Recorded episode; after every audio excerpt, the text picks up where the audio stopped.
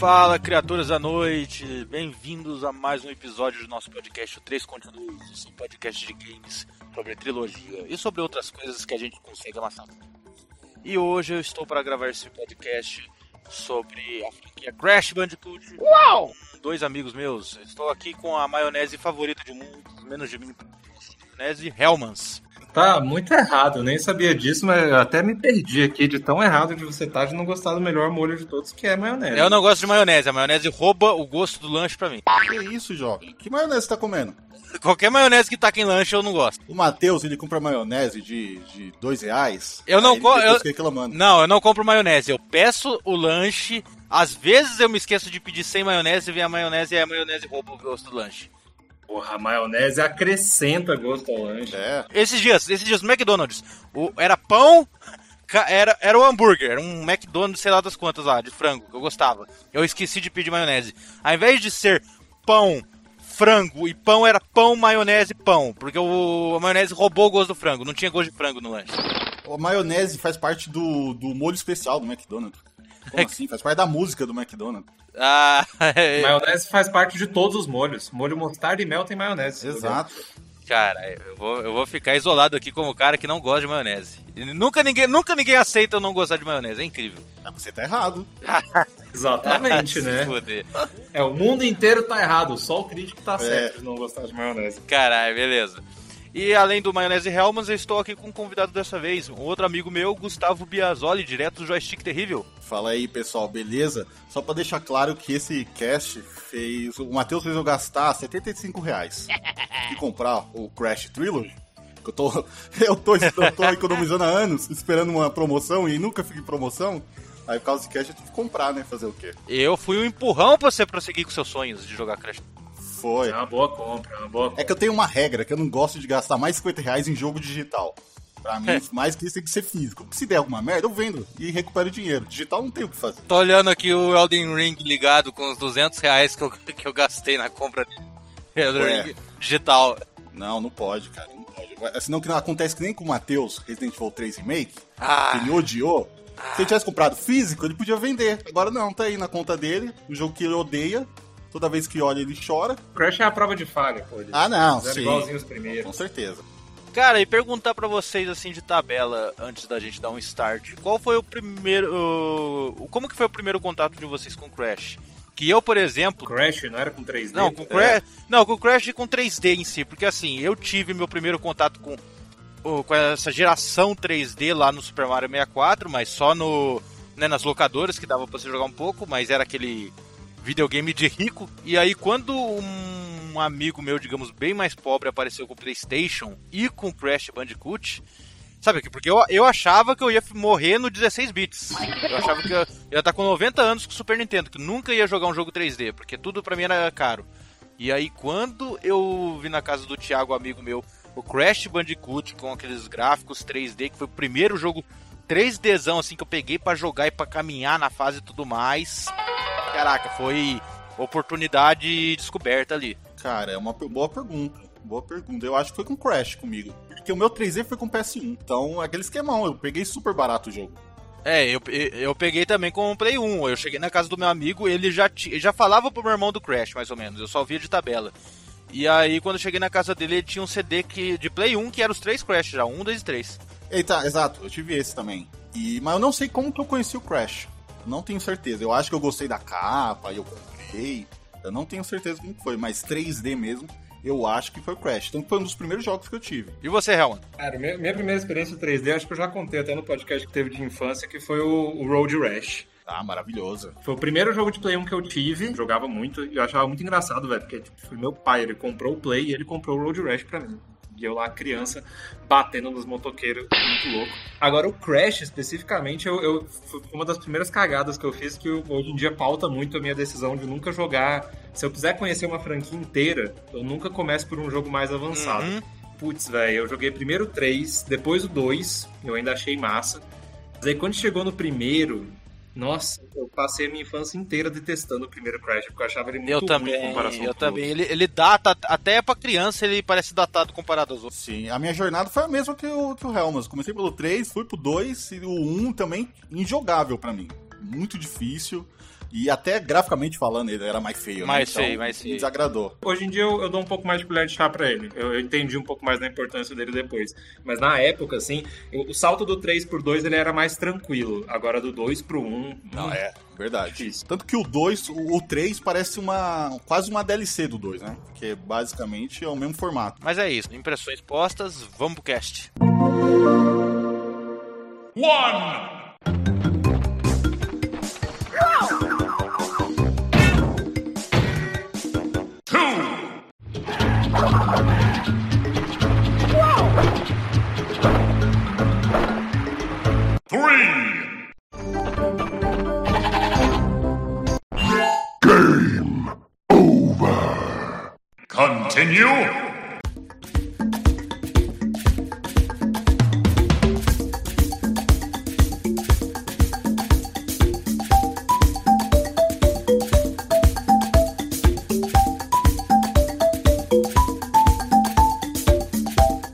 a história do, eh, da franquia Crash Bandicoot, né, não, não tem seu início sem a provedora dela, que é a franquia Naughty Dog. Naughty Dog. que é essa franquia hoje que é famosa por, né, além de Crash, Jack and Dexter, Uncharted, Last of Us. Ho- Hoje é uma mega empresa, mas o que muita gente não sabe é que antes do Crash Bandicoot já havia uma Naughty Dog e antes de Naughty Dog ela era chamada de Gen Software, que era uma empresa com, é, né, uma empresa bem merdinha que fazia uns jogos para computador não tão populares. Com, é, cujo nome era das iniciais dos criadores, correto? Era Jason, Andy e Mike. Quem é Mike, velho? Pelo amor de Deus. E a Naughty Dog ela é, veio produzindo jogos desde 1985 com um jogo chamado Math Gen, que aparentemente é um, é um jogo educacional de matemática. E foi produzindo outros jogos para computador, para Apple II, para Amiga. Tudo jogos assim, bem descartáveis. Eu tava, eu tava lembrando aqui de, um, de outro negócio da Naughty Dog que. Outra lembrança paralela minha é de ter algum jogo da Naughty Dog que tinha um código para você ver uma mulher nua na abertura. Que? Ah, é o Rings of Power.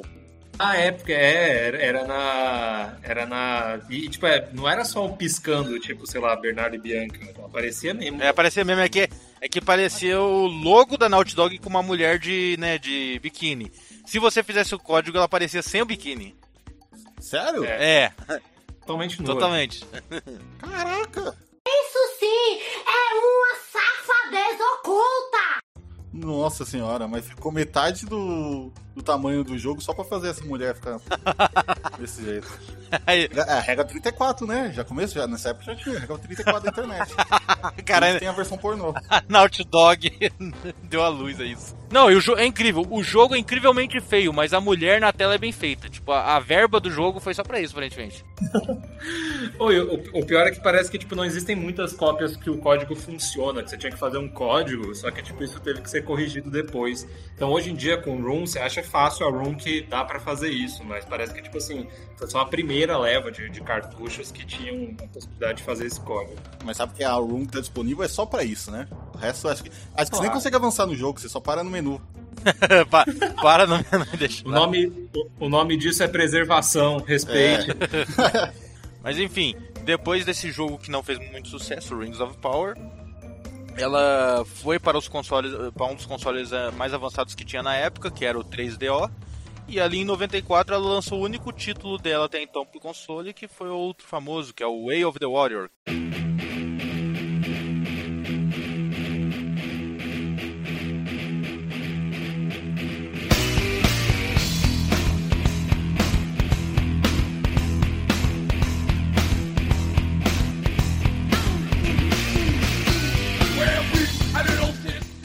Jogo de luta que veio nessa pegada Street Fighter, Mortal Kombat, sabe, com pessoas com personagens pré-renderizados e violência do caralho. Bem chupado de Mortal Kombat, né? Nossa, bem, bem, bem. E que aparentemente não fez muito sucesso também. Algum de vocês jogou esse jogo? Não, eu, eu conhecia. A gente acabou de gravar um cast sobre, sobre pixel, né, e arte 2D, e aí a gente falou bastante do Pit Fighter.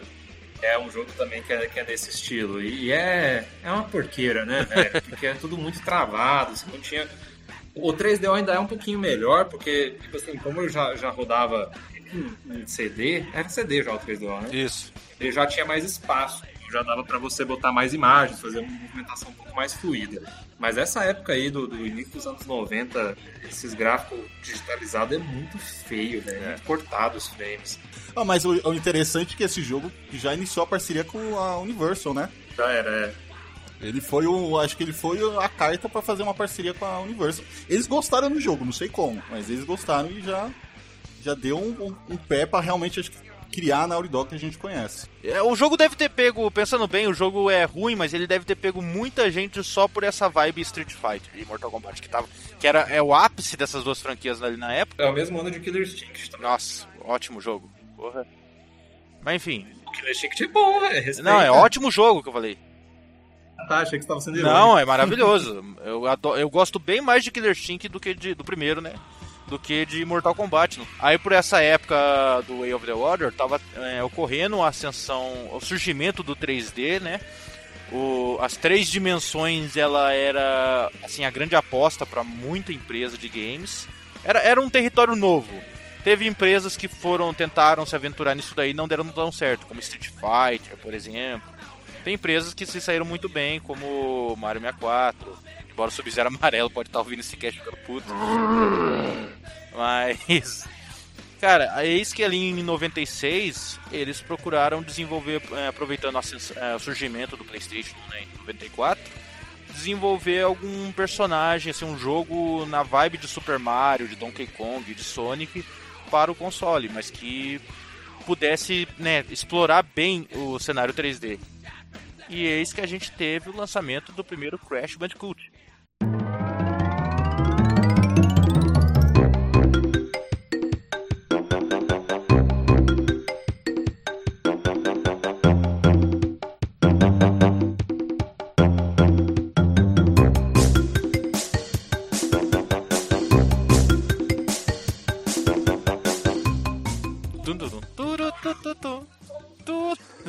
Esse cast é formado por ótimos podcasters e péssimos cantores. Mas isso, mas isso não impede a gente de tentar. É, eu falo pro horror do Santos. Pro horror, o dono do cast odeia isso, mas enfim. Cara, que, que- aliás, quem vai editar esse cast aqui, Helmas? Vai ser você ou vai ser. É o Santos. Vou cantar mais um. Sorte. Eu adoro cantar, e vocês? Em 96, né, especificamente no finalzinho de 96, a Naughty Dog lança é, o seu primeiro jogo relevante, assim, extremamente relevante, que a gente pode dizer, que foi o Crash Bandicoot, o primeiro, ah, que não se chamava Crash Bandicoot durante o seu desenvolvimento, essa é a primeira curiosidade interessante, ele se chamava Willy the Wombat, Hã? Sim. não sei o que é um Bandicoot e sei menos ainda o que é um O, Wombat. o, o, o Bandicoot, ele é um animal Marsupial, marsupial, né? É, ele é parente do canguru e do gambá. É coisa de australiano. É coisa É, é, é. Ele é, pequi- ele é pequenininho, não Sim, é? parece um ratinho. O Wombat, o Wombat ele parece um diabo da Tasmânia. Tanto que na arte conceitual ele era realmente gordinho, ele era pequenininho. Sim, o, o Wombat, pra quem não sabe, ele parece um diabo da Tasmânia. Parece um urso preto anão. Eu não consigo visualizar um bicho desse. É, eu, eu só, só aceitei. É, só que é. Faltou criatividade aqui. Uma das coisas mais importantes do Crash, primeiro, que já foi comentado pela gente, é a introdução no mundo 3D, né? É, apesar de, de, assim, ser uma introdução mais tímida, né? Assim por se dizer, porque apesar dele ser em 3D, ele ter etapas 3D, ele ainda mantém, né? Jogabilidade lateralizada, é, você ainda tem muito limite, não é um mundo aberto, por uma fase muito aberta, que nem, por exemplo, Mario 64 e tal.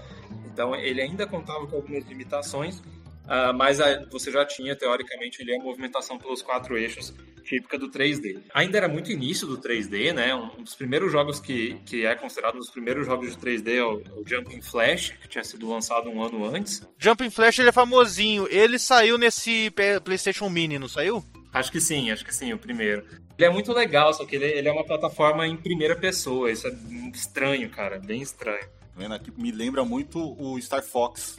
Sim, sim, apesar dele ser poligonal, né? Mas o problema é que ele é em primeira pessoa e ele ainda tinha movimentação de tanque. Ele ainda não tinha movimento completamente livre. Ah, nossa, que bosta. Mas assim, ele é um puta protótipo. Ele é, tipo, basicamente o primeiro jogo 3D para console que saiu. É, Um dos primeiros, enfim. O, o Mario tinha saído três meses antes do Crash, né? E outra coisa importante também é que a Naughty Dog ela tinha acabado de, de fechar o contrato com a Universal, assim, né? Firmar uma parceria definitiva com a Universal. E eles eram uma empresa com incríveis 10 pessoas na época. Não, ela era conhecida só por, pelo, pelo jogadores. Pelo pornô do... É, só pelo pornô e por se arriscar no 3DO. E aí então surgiu, né, o, o primeiro jogo. Apesar da gente ter comentado aqui um pouquinho em off que o primeiro jogo comparado com os outros é feio, eu acho ele pra 96 um Não, na época ele é. principalmente muito colorido, né? Não, ele, ele envelheceu bem. Olhando hoje, ele até que envelheceu bem, porque tem muito 3D hoje que é triste de olhar. O Jumping Flash é um exemplo. É, é com certeza, com certeza.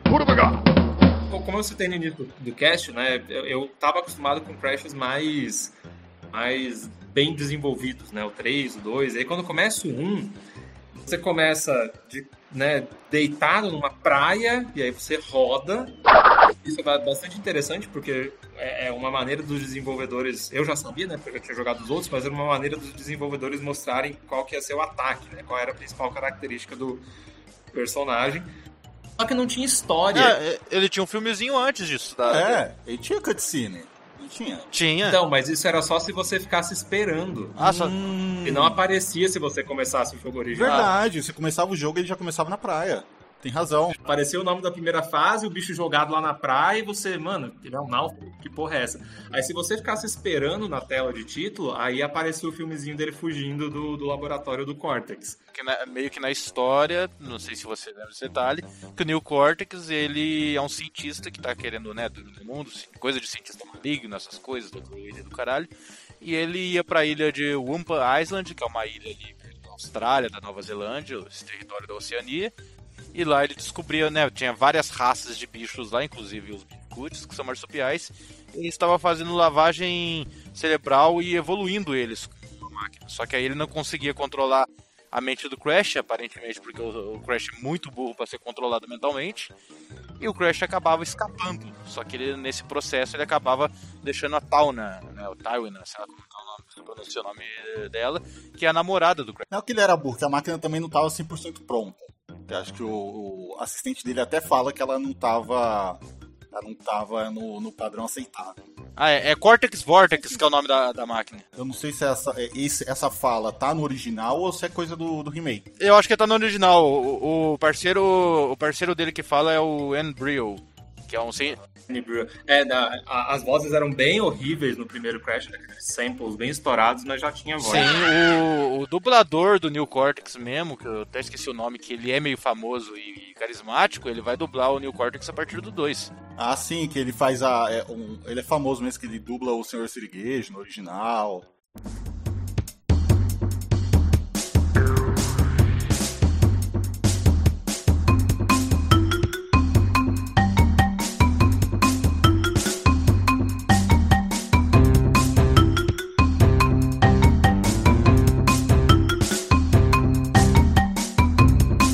Agora, uma coisa interessante da Tauna é que eu jurava que ela era a Coco. Sim, Porque sim, eu também.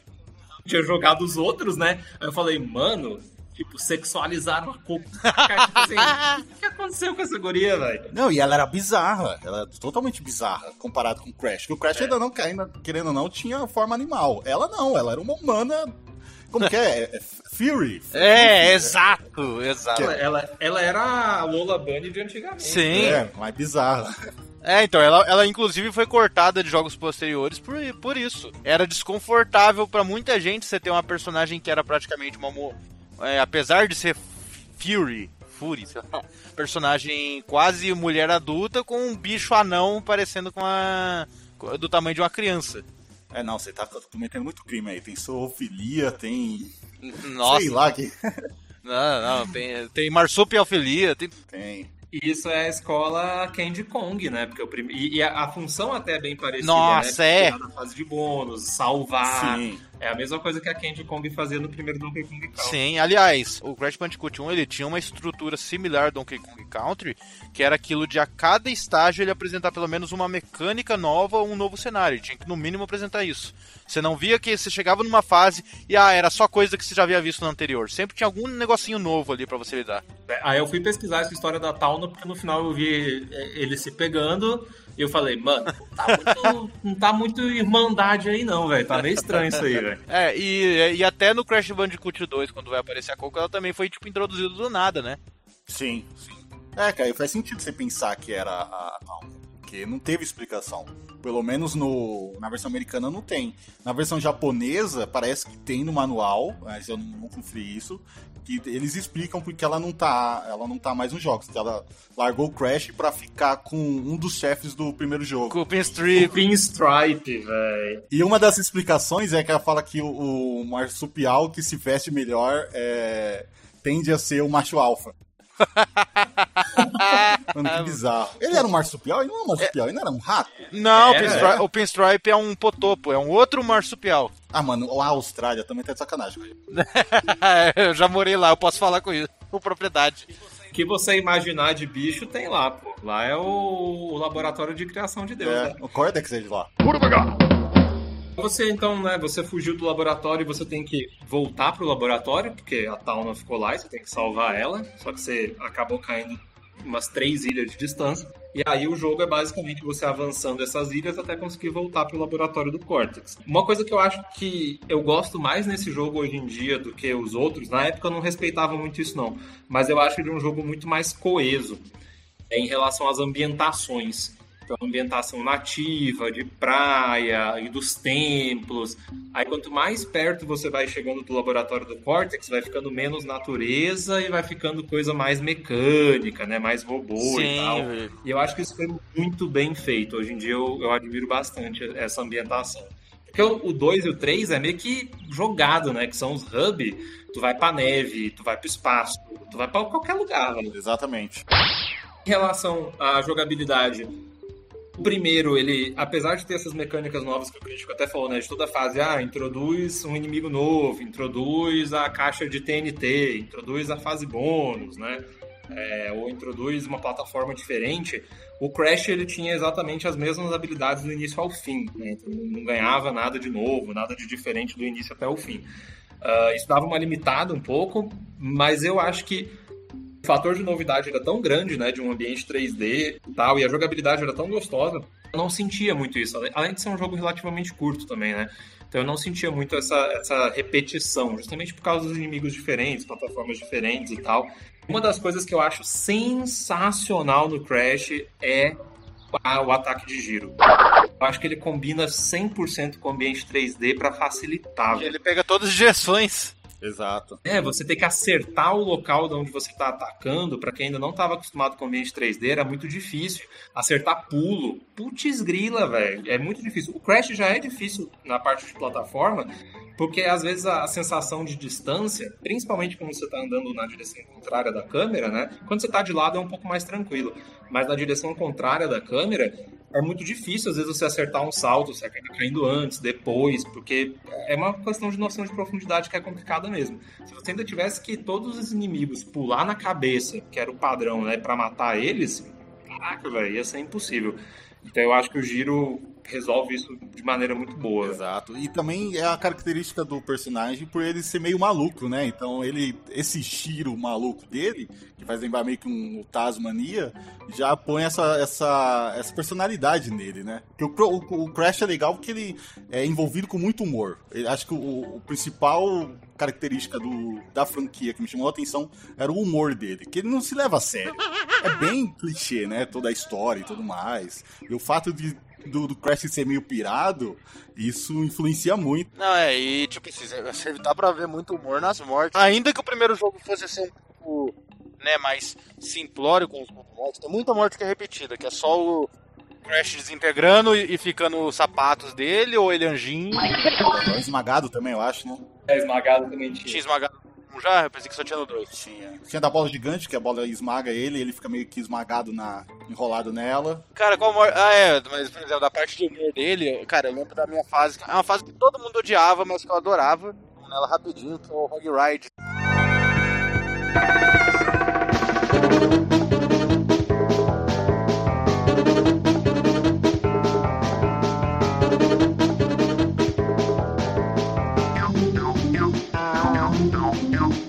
Hog Ride é muito boa. É, e que ele, tipo, ele dá uma olhada pra tela antes de montar no javali e levanta a sobrancelha assim com a cara Sim. picana. Uma cara de mamonas assassinas, né? Não, pode crer. Nossa, era muito bom. O gameplay é muito bom, que acho que é um, é um dos motivos que torna o, o Crash. Não, eu acho que ele não envelheceu tão mal, porque o gameplay influencia.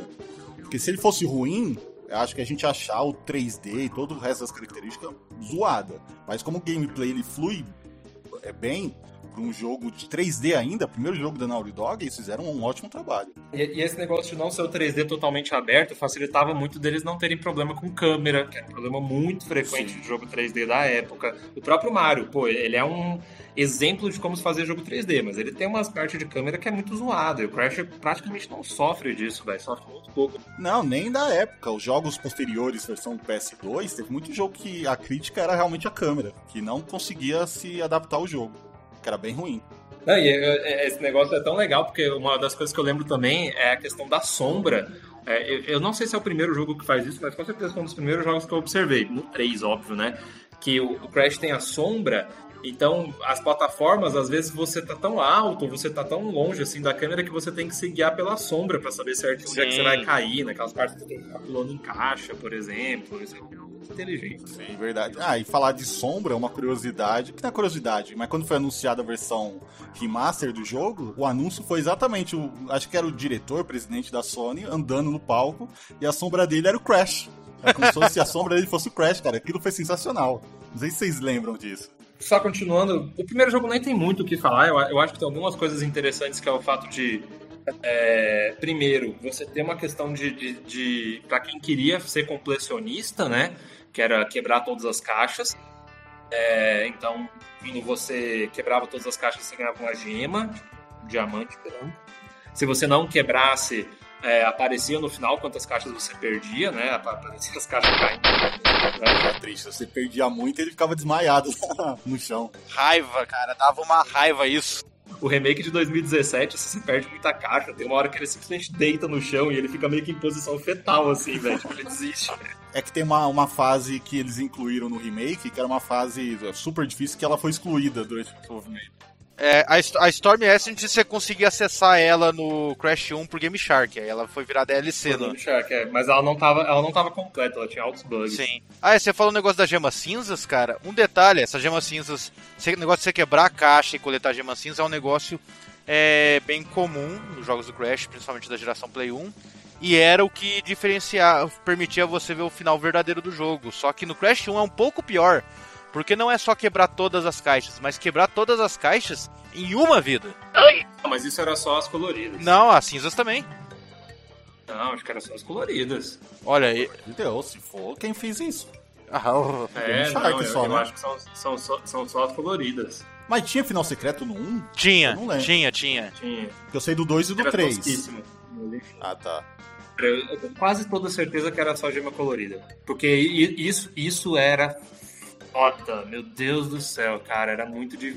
E tipo assim, o povo era tão sádico que eles escolhiam. é, Ah, não, era isso mesmo, velho, em uma vida só. Sim, era, é- uma Era uma diferença. As gemas coloridas você tinha seis pra coletar e elas, não que elas fossem necess... obrigatórias para o final verdadeiro, elas liberavam plataformas que davam acesso a outras sessões das fases onde você coletava o restante das caixas. É, que isso é meio que um padrão da, da trilogia, né? Tem são os três jogos. Os outros jogos, eles já mudaram essa história de tudo com uma vida só. Graças a Deus. Tinha algumas fases que precisava tudo com uma vida só, mas tinha alguns outros desafios também. Porque, velho, meu Deus do céu. Mas como assim uma vida só? Eu, não- eu não sabia disso. Uma vida só na fase? Na fase. É, na fase. O jogo todo. Ah, tá. Sim. Na fase, tipo assim, você precisa, precisa precisava passar da fase inteira, quebrar todas as caixas sem morrer. Se você morresse, você tinha que sair da fase e voltar. Ah, sim. No 2 e no 3 tem umas fases meio que secretas que se você chegar lá sem morrer, você consegue acessar ela. Que ela até tem uma caveirinha na, na plataforma. Seria algo assim, então.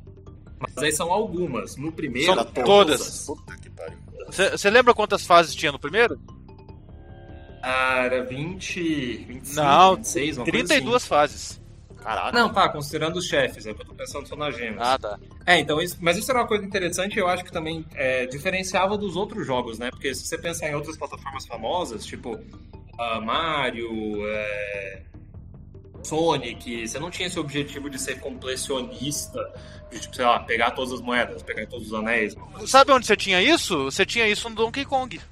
Donkey Kong você tinha, até pra você ver o final verdadeiro do Donkey Kong Country 2 e 3, você tinha que coletar tudo. Ah, sim, mas, é, mas aí eram os emblemas, né? É as moeda, sim. coisas, Pra liberar né? mundo secreto. Eu acho que Crash pegou essa inspiração. Principalmente ali no Crash 3, no Crash 3 que você, novamente, um sotaque inglês pra falar um Trace. português. Trace. Trace.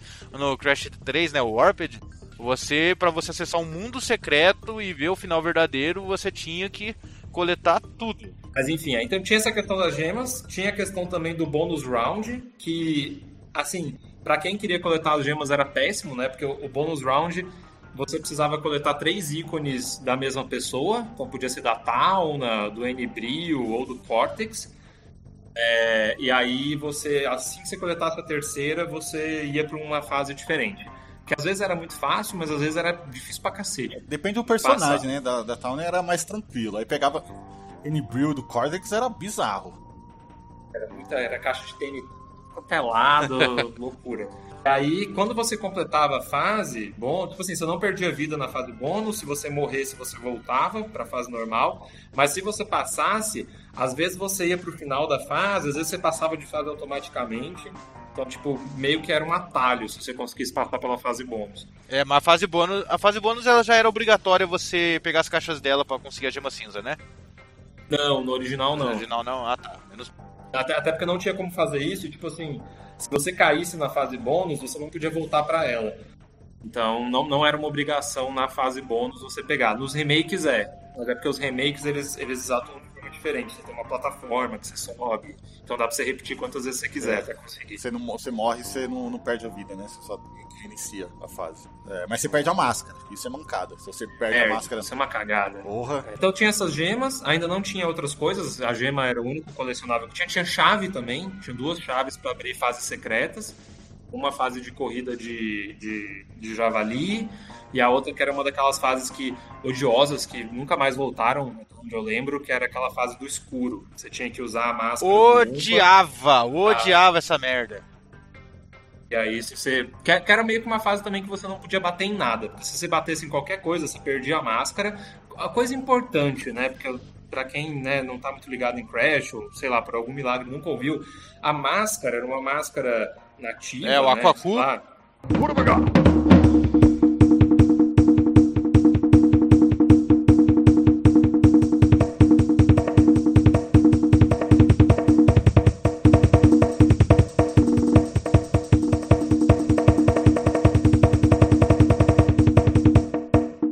Vamos falar isso? É o Apu que dava pra você um. Não, não, não Apu, é Aku Aku o nome dele.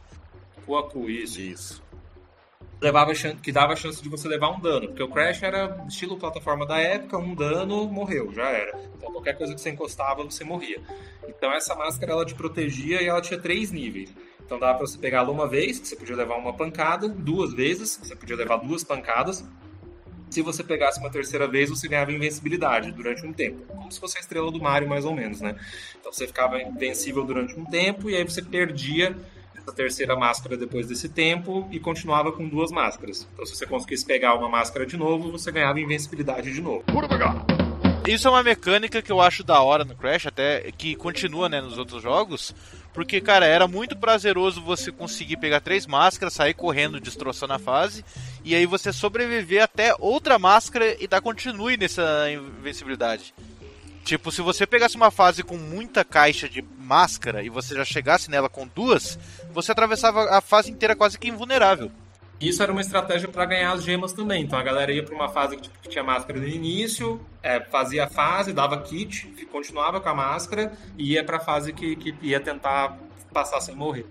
A única coisa que a máscara não não salvava era cair. Se você caísse né, no buraco, já era. Quantas máscaras você tivesse, mesmo se você tivesse invencível, você morria e perdia tudo. É, e é um dos, motivos, é um dos principais motivos de, de morte, né, no jogo. Porque É, porque Cra- Crash é tão, é tão difícil cair, né, num buraco em Crash 1. Puta que pariu, quase não tem buraco. Porra, tem uma fase que é só isso, que é aquela da ponte. Ah, fase que todo mundo odeia. Não, eu parei ali. Acho que o original, eu realmente eu meio que desisti do Crash no PS1, foi acho que nessa fase, que eu realmente foi um sacrifício pra conseguir passar. Aí eu, depois disso, eu parei. Uma dica, dá pra passar pela porta. É. Sim, sim. Aí depois com o advento da internet, né, que a internet já era mais acessível, aparecia. Aí eu, eu descobri esse truque, mas eu já não tinha mais o PS1. Cara, eu fui zerar no eu zerei no PSP, cara, o jogo Crash 1, e eu usei esse truque das cordas. Só que eu acho que assim, na época minha do Play 1, eu devo ter com o Game Shark acessado todas as fases e aí eu fui dar uma, dando uma olhada nas fases e eu vi essa fase da corda. E lá na época do Play 1 mesmo, eu tinha descoberto isso daí acidentalmente de poder andar nas cordas e facilitar tudo. Aí, já, aproveitando que a gente tá falando, então, só pra já dar encaminhamento nesse primeiro jogo, uma coisa legal que ele tinha era essas fases diferentes, né? Então, a fase de correr de uma bola, que era uma fase que mudava a perspectiva, né? Que você sempre andava pra longe da câmera. E aí, essa fase era uma fase que uma bola gigante corria atrás de você, estilo Indiana Jones. E aí, você corria na direção da tela. E isso vai se repetir também em outros jogos do Crash, mas que era bem bacana. Tinha duas fases assim, se eu não me engano, do primeiro Crash. Sim. E essa, fa- essa fase é legal porque ela aparece em Uncharted 4. É meio que uma referência da, da Naughty Dog, né? Porque- Aparece? É sim, você ah, você não jogou? Não, Uncharted jo- 4? não, não, não, ainda não joguei não. Falta Meu de tempo. Deus, jovem. Falta tá no de comecinho, é maravilhoso. Que a gente joga, ele tem o PS1 original, o Nathan, e ele joga. da hora. Aí tem a fase do, do, do Javali também, né? Que é uma fase de progressão automática, que você pula no Javali e ele corre sozinho. Tem que desviar para a esquerda, direita e pular, que é bem legal também. Tem duas fases. Uma delas só abre com chave, que é uma fase secreta. Ah, tem as fases das PON, da PON, que são duas também, que são fases assim muito de plataforma, porque você tem as plataformas, que tem plataforma que você pisa e ela quebra depois de um tempo, tem plataforma que quebra assim que você pisa, então você não pode cair nela direito. E os, os únicos inimigos que tem são javalis, que são invencíveis. Então, tipo, você tem que passar por cima deles também. Então, tipo, é uma fase 100% de plataforma. A primeira já é difícil, que é a Road to Nowhere. E aí você, quando você passa, você fica assim, meu Deus do céu, o que, que tá acontecendo aqui? Aí depois chega The High Road, que é. Nossa senhora. Meu Deus do céu, que fase odiosa, cara. Eu não acho, assim, já. já ah, só pra finalizar as frases antes da gente terminar. E aí a outra fase diferente que tem é a da luz, né? Que é a Lights Out. Que é uma fase que você pega a máscara do, do Aku Aku e ele deixa o ambiente iluminado. E ele só dura um tempo. Então a fase é cheia de, de, de Aku Akus. Você vai pegando para manter o ambiente iluminado para você podendo saltar e passando das partes. E se você bater no inimigo ou bater em algum tipo de, de, de coisa do cenário, você perde, fica tudo escuro e você com certeza vai morrer. Porque não, não tem como fazer, porque fica tudo muito escuro.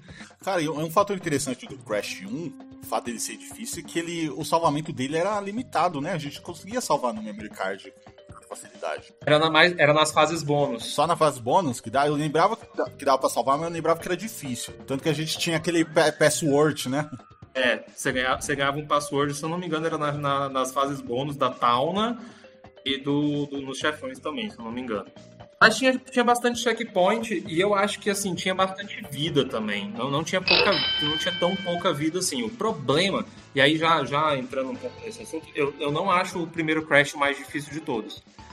Hoje em dia talvez eu ache, mas na época eu tinha uma percepção do Crash 2 ser mais difícil do que o 1. Porque o Crash 1, ele não é um jogo difícil, pelo menos pra mim, assim, né? Em sua totalidade. Ele tem fases que são muito fáceis, fases que são tranquilas, só que ele tem aquelas fases específicazinhas que você perde, sei lá, 10, 20 vidas numa única fase, velho.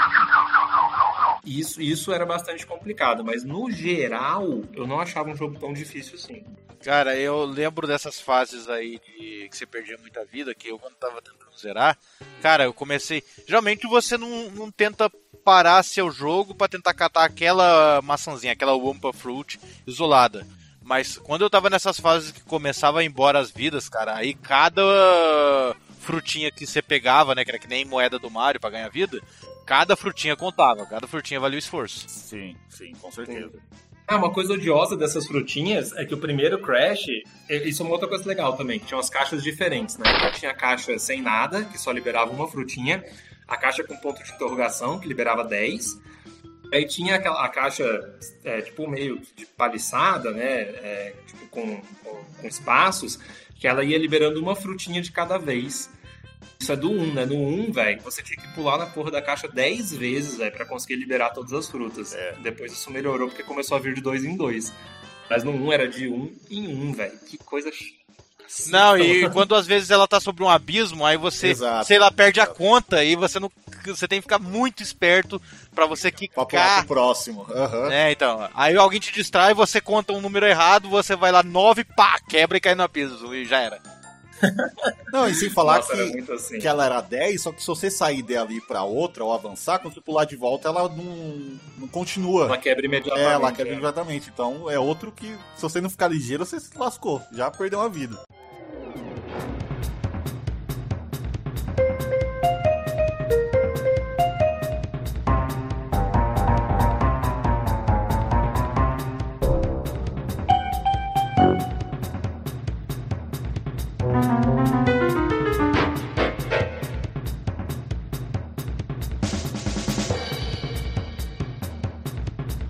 Os chefões, pra mim, desse primeiro jogo, eles são meio decepcionantes. Principalmente por causa dos outros, né? Então, eu, eu, eu não gosto do pa, o Papu Papu pra mim, velho. Que, que chefe. Eu acho ele bicheira, bicheira pra caralho. Ele é um, ele é um aborígene da Nova Zelândia. Ele. É, velho, tipo, ele só fica rodando um bastão e você só tem que pular na cabeça dele. É, é muito tosco, velho. E eu não sei se no original dá pra fazer isso, mas no remake você sobe na cadeira dele e fica esperando ele girar, bater e você consegue.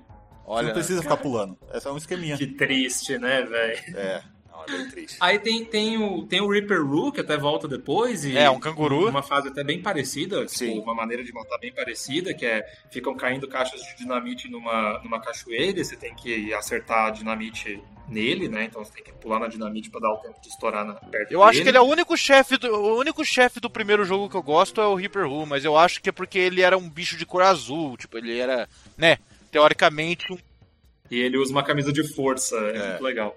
E falar nada com nada. Aí tem o Koala Kong, que é uma fase daquela típica de desvia das coisas até ele jogar uma coisa que você consegue jogar de volta nele. Aí tem o Pinstripe, velho, o Pinstripe pra, pra mim é um bicho totalmente isolado, velho, porque tu tá num lugar que é meio floresta, meio máquina, né, meio laboratório, aí do nada, velho, tem um mafioso uma- atirando uma metralhadora em você, mano. Velho, é, é muito bizarro. eu, eu, é muito eu bizarro. achava ele muito estranho por conta disso também, aquela Tommy Gun. é muito deslocado. Ele é, véi, ele é o personagem mais deslocado de todos, assim, velho. E tem o, o Nitrus, eu gosto do Nitrus. O Nitrus é legal, que é o assistente do, do Cortex que vira o Frankenstein depois quando ele usa, ele, ele usa a poção nele mesmo. No jogo, assim, padrão, né, você passa do brio, aí você tem uma fasezinha que é chamada de The Lab, que é bem chata também, é uma fase bem difícil. E aí você chega num lugar chamado The Great Hall, que é basicamente um, um corredorzinho que você passa de uma fase pra outra. Porque a primeira vez que você passa, assim, você até olha e fala, velho, pô, o que, que, que essa fase tá fazendo aqui, né? Porque você só anda pra frente e passa de fase, não tem nada. E aí você chega no Cortex. Mas essa The Great Hall, se você pegar as gemas, né, elas abrem um caminho extra, né, um caminho alternativo pro lado, que é onde te leva pro final alternativo. Então, primeiro falando do final normal, você enfrenta o Cortex, você enfrenta ele no topo lá do, do, do- laboratório dele, é, num, num zepelinho, assim. É também uma daquelas fases de jogar de volta o que ele joga em você, né? Então você desvia do- do- dos tiros, até você ter um tiro que você consegue jogar de volta nele e tal. E aí quando você ganha, ele cai, ele vai caindo, e você recupera a Tauna e sai voando no Zeppelin. No final alternativo, você pega todas as gemas, aí as gemas elas abrem um caminho extra, elas vão elas montam umas plataformazinhas, né? As gemas mesmo, que aí você vai pulando, e aí você vai para uma varanda onde tem a Tauna que tá te esperando, tipo num, sei lá, se é um hipogrifo. Não, não, é uma aquilo, butre. É uma Pássaro butre. gigante. Aí vocês dois fogem e tecnicamente você não precisa enfrentar o Cortex. Consegue terminar o jogo sem precisar enfrentar o Cortex. O legal do Great Hall e desse negócio de coletar gemas é que você não precisa coletar todas para poder e pelo menos ter um breve acesso a ele. Então eu cheguei lá com algumas e fui pulando elas, curioso o que, que era aquilo ali. E aí dava para você ver todo um segmento separado da fase levando pro espacinho final. Eu lembro que acho que quando eu cheguei no Great Hall, que eu tava tentando é, não seguir adiante até coletar a gema de cada fase. E aí eu cheguei no Great Hall, tava faltando duas gemas só pra, pra ver o final verdadeiro. Você olhou de longe, assim, né? É, a sacada. Dava pra ver a sacada de longe, só que não dava pra acessar ela. Porque acho que ela tinha uma cortina, né? Que aí quando você chegava, ela abria. E aí que mostrava tudo. Você falou do, do- A gente tava falando da Tauna, que ela sumiu, né, do- dos jogos, porque ela foi eh, sumir do Crash 1 e só foi reaparecer depois num jogo de Nintendo DS do Crash. De corrida também ela aparece, no, pelo menos no remaster, né? No remake, que é como jogadora. Isso, isso. O, o original acho que ela não aparece. Não, não, não, original não, não. não. Não, não, não. O original, é- ela não é quem dá a bandeirada? Não, tem três garotas Quatro. bandicutas que. Três, quatro bandicutas que Quatro. dá bandeirada, mas nenhuma delas é a Tauna. É, então, e o outro também que teve um chá de sumiço foi o Koala Kong, que ele só aparece no remake e no Bash. Eu, eu gostava muito também do Bash. E ele aparece também no de corrida nesse novo, que eles colocaram vários personagens como. Não não é DLC, é realmente personagem desbloqueável, né? Que você consegue com dinheiro. Então, com vários clássicos. Teve vários Koala Kongs alternativos, né? Personagem fortão, É, não sei sim. É, O é, Tiny é, o, Ta- o. Tiny é bem melhor do que ele. Pinst- o, o Pinstripe que realmente, velho, o Pinstripe sumiu e não voltou por nada. Por nada. Ah, né? no de corrida ele tá, ele é um chefe. Mas só também. Ah, uma outra curios- curiosidade de personagem que você falou, o, é uma, uma curiosidade que aparece, não sei se aparece, acho que nos créditos do, do Crash 1. Eu sei que é uma tela que aparece com informação do personagem que o N-Brill, ele, nas horas vagas, ele é bartender. Porque ele fica mexendo toda hora em poção. Então é um bagulho que ele gosta de fazer. Então ele é Isso é bartender. no, no final alternativo. Né? É, no final No alternativo? final alternativo mostra o que, que cada um faz. Então, tipo, o Pinstripe vai pra Chicago controlar uma empresa de alguma coisa que é fachada de máfia, assim, claramente. O Papu Papu monta um hotel, umas coisas tipo assim, velho. O Koala Kong vai pra Hollywood. Ah, que da hora. Ah, é, e outra cu- curiosidade é do nome do Crash. O nome do Crash, ele só foi receber o nome de Crash quando foi introduzido o sistema de caixas, que não tinha no início. Tanto que o nome dele Crash, né, quebrar vem disso, de quebrar caixa. Caraca. Porque não tinha as caixas no início, as fases elas- elas eram vazias. E aí os, cri- os criadores eles viram que era monótono você avançar entre um inimigo e outro, entre um obstáculo e outro, porque a fase era grande, é aí que eles começaram a colocar caixa. Lembrei da gente falar também do, do Storm Ascent, do, do- da fase extra, que no original foi cortada porque não tinha tempo para eles terminarem, porque era uma fase muito longa e muito difícil, era a fase mais difícil. Ela já estava quase toda pronta, mas precisava ainda de uns ajustes, tinha muito bug, então ela foi escondida. Na verdade, ela não foi nem cortada, né? ela foi escondida nos códigos, tanto que dava para acessar por Game Shark. Exato. No remaster ela tá disponível, né? No remaster, é, no remaster tá disponível. E eu descobri ela, eu não conhecia ela, eu não lembrava dela no original. E eu fui jogar, perdi todas as vidas ali. Eu falei, caraca, que fase é essa, cara? Então eu olhei assim, ela pega um caminho da ilha que ela, ela, ela sobe, né? Aí eu falei, caraca, será que é alguma fase. Eu, eu não sabia dessa história, né? Aí eu olhei, será que é alguma fase que a gente passar, joga direto pro chefão, alguma coisa assim? Tipo o caminho da estrela do, do Mario, saca? Sim, sim. Eu, eu imaginei que era isso. Aí eu não consegui passar, obviamente, porque eu perdi todas as vidas. Cancelei. Mas é isso segui. mesmo. Ela conecta o. Ela conecta o início ah, ao fim. Ah, boa. Mas se no remaster eu não consegui passar, se você consegue passar, você avança, é, tem esse avanço ou era só a teoria do. a ideia dos, dos desenvolvedores? Então eu não, não sei se você jogar ela no início se ela conecta, mas eu acho que sim. Eu É, que sim. faz sentido, né? Pois é, mas, mas é muito legal. Inclusive, quando você joga no remaster, tipo, quando tá na tela de abertura, tá, tá na tela de carregamento, aparece tipo assim, boa sorte, você vai precisar. Ah, é que da hora. Eu joguei no, no, no Xbox Series S e, como ele é muito rápido, não dá tempo de mostrar nenhuma dica na, no load. Ele só pisca a tela do Crash e já entra na fase. Mas é isso então. É mais alguma coisa sobre Crash 1? Ah, uma coisa legal no remaster que eles colocaram a, a Coco. Na, no remaster você consegue jogar com a Coco em todas as fases. Eles fizeram isso nos três jogos. E você tem também a, a Time Trial, né? Em todas as fases também. É, que era uma coisa que só, só ia ser introduzida no 3 original. Sim, sim. Eu acho péssimo. Odeio. Nossa, odeio. Deus, Deus me livre Time Trial no Crash 1, no Crash 3 tudo bem. Ah, e eu não sei se tem no, no 1, como eu falei, eu não zerei o 1, mas no final do 2 você ganha o poder de correr. Não é uma coisa que tinha no original, que isso também, esses poderes são só do, do, do 3. Mas no final do 2 você ganha o poder de corrida do Crash. Se acelera, que não. provavelmente é pra fazer essas. conseguir passar essas fases. No 1 tem isso? No, no- nesse? Não, o 1 você não ganha nenhuma habilidade. Nada, nada, zero. Eu imaginei que teria por causa dessa, dessas fases de corrida. Ah, tá. No, rema no remaster eu não lembro. É, no remaster, não no lembro. Não lembro, não lembro. É porque, velho, Re- Re- Relic. Eu, eu não gosto de correr em jogo de plataforma, cara. Então, tipo, Esses time trial eu, eu sempre pulei. Porque, pô, eu gosto de fazer as coisas com calma, quebrar todas as caixas. Quebrar todas as caixas eu tento. Não morrer, eu tento. Agora tem que fazer tudo isso rápido. Correndo? É.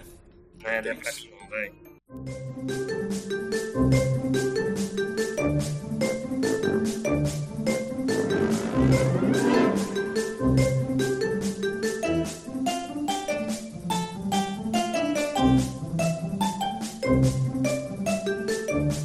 Beleza, então com isso a gente fecha Crash 1. Sucesso, sucesso absoluto, maravilhoso. Virou o mascote. Eu não sei se no 1 ele já, já era considerado né, o mascote não oficial do PlayStation, mas é porque ele era o personagem mais sinistro que tinha na biblioteca do Play 1, mais memorável, sem dúvida nenhuma. Tanto que logo depois surgiu Crash 2.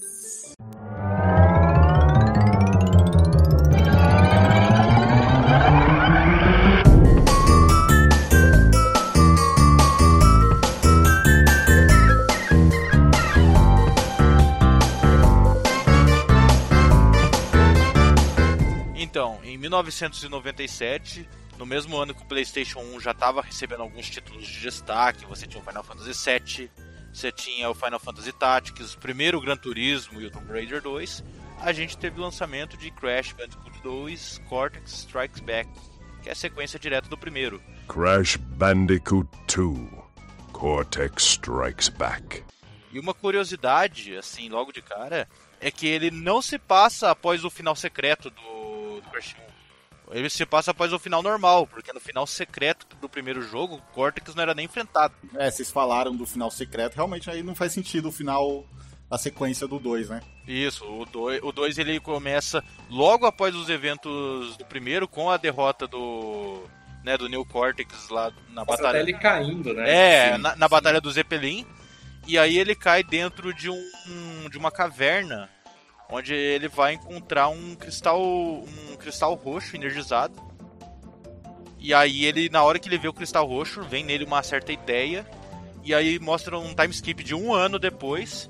Ele tá numa espa- estação espacial nova com o novo aliado dele, não é mais o eh, Nitros Brill, agora é o Neil Gaiman. Ele é tipo um meio que um cientista Frankenstein da vida e que, e que ele tá informando o Cortex que para poder usar um, o poder de um cristal do cristal roxo que ele, asso- ah, que ele encontrou, que é o cristal mestre, ele precisa de 25 cristais menores, até ele chama de Slave Crystals. E aí como o Cortex ele não tem mais, né, ele não tem aliados mais em Womba Island, ele né, acaba tendo que bolar um novo plano para poder lidar com isso. E aí o jogo tem aquele início, né, na, na praia com o Crash junto da, da nova personagem que era a irmã dele, a Coco Bandicoot. E aí ela tava mexendo no notebook e ela pede para ele, pede pro Crash, no caso pro jogador, encontrar novas baterias pro notebook, que o notebook tava sem. E aí você tem uma pequena fase introdutória, que, que nem a primeira fase do Crash 1, né, que é uma praia também, onde você podia simplesmente pegar e se acostumar com o sistema de caixas e tudo mais. Só que você acaba sendo abduzido por um portal, é, que é do New Cortex, e você vai parar numa, numa na Warp Room, que é uma criação dele, que é o hub do jogo. E lá o New Cortex ele conversa com você e ele fala que ele precisa da sua ajuda, porque tem uma catástrofe que vai ocorrer com o planeta do com o planeta Terra do, eh, por causa do alinhamento dos planetas, se não me engano. E, E é aí, é, e aí ele precisa dos cristais energizados que está em diversas localizações para onde o- os teletransportes da Warp Room leva, é, que você precisa coletar para ajudar ele. Ele necessita desses cristais para alguma invenção dele é, impedir o desastre. Well, well, well. If it isn't Crash Bandicoot, welcome. I apologize for the crude means used to bring you here, but I rather expect a written invitation would have been turned down. I need your help. Surrounding you are a series of five doors. Through each door lies a well hidden crystal. The crystals look like this. Bring me the crystals, Crash. That is all I will say for now. We will speak again. Na verdade, na verdade mesmo, a... o plano real dele é de coletar esses cristais e usar como fonte de energia para uma versão mais poderosa do Cortex Vortex, que é aquele a mesma máquina de lavagem cerebral do primeiro. Só que se, se ele carregasse ela com os cristais, ele podia de cara usar no planeta inteiro. A estação que ele tá espacial é um satélite também. Isso, Ele, vai, ele pode jogar o, o sinal no planeta inteiro. isso. Exato. E aí, nesse desenrolar, você, ao mesmo tempo que você, como Crash, vai tentar ajudar a coleta dos cristais, é, tem as transmissões né, do New Cortex e tem a Coco tentando fazer transmissões para contactar o Crash. é, e, e ela conseguindo captar parte da transmissão, da transmissão do Cortex e falando que parece ter algo de errado e que ela vai tentar investigar e descobrir o que é de verdade.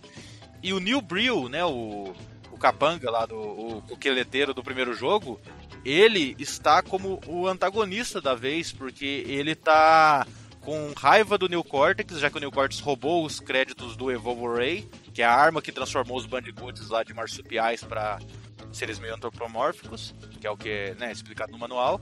E aí ele está com raiva disso e ele acha que o Crash se aliou assim com o Cortex para essa missão de controlar o mundo.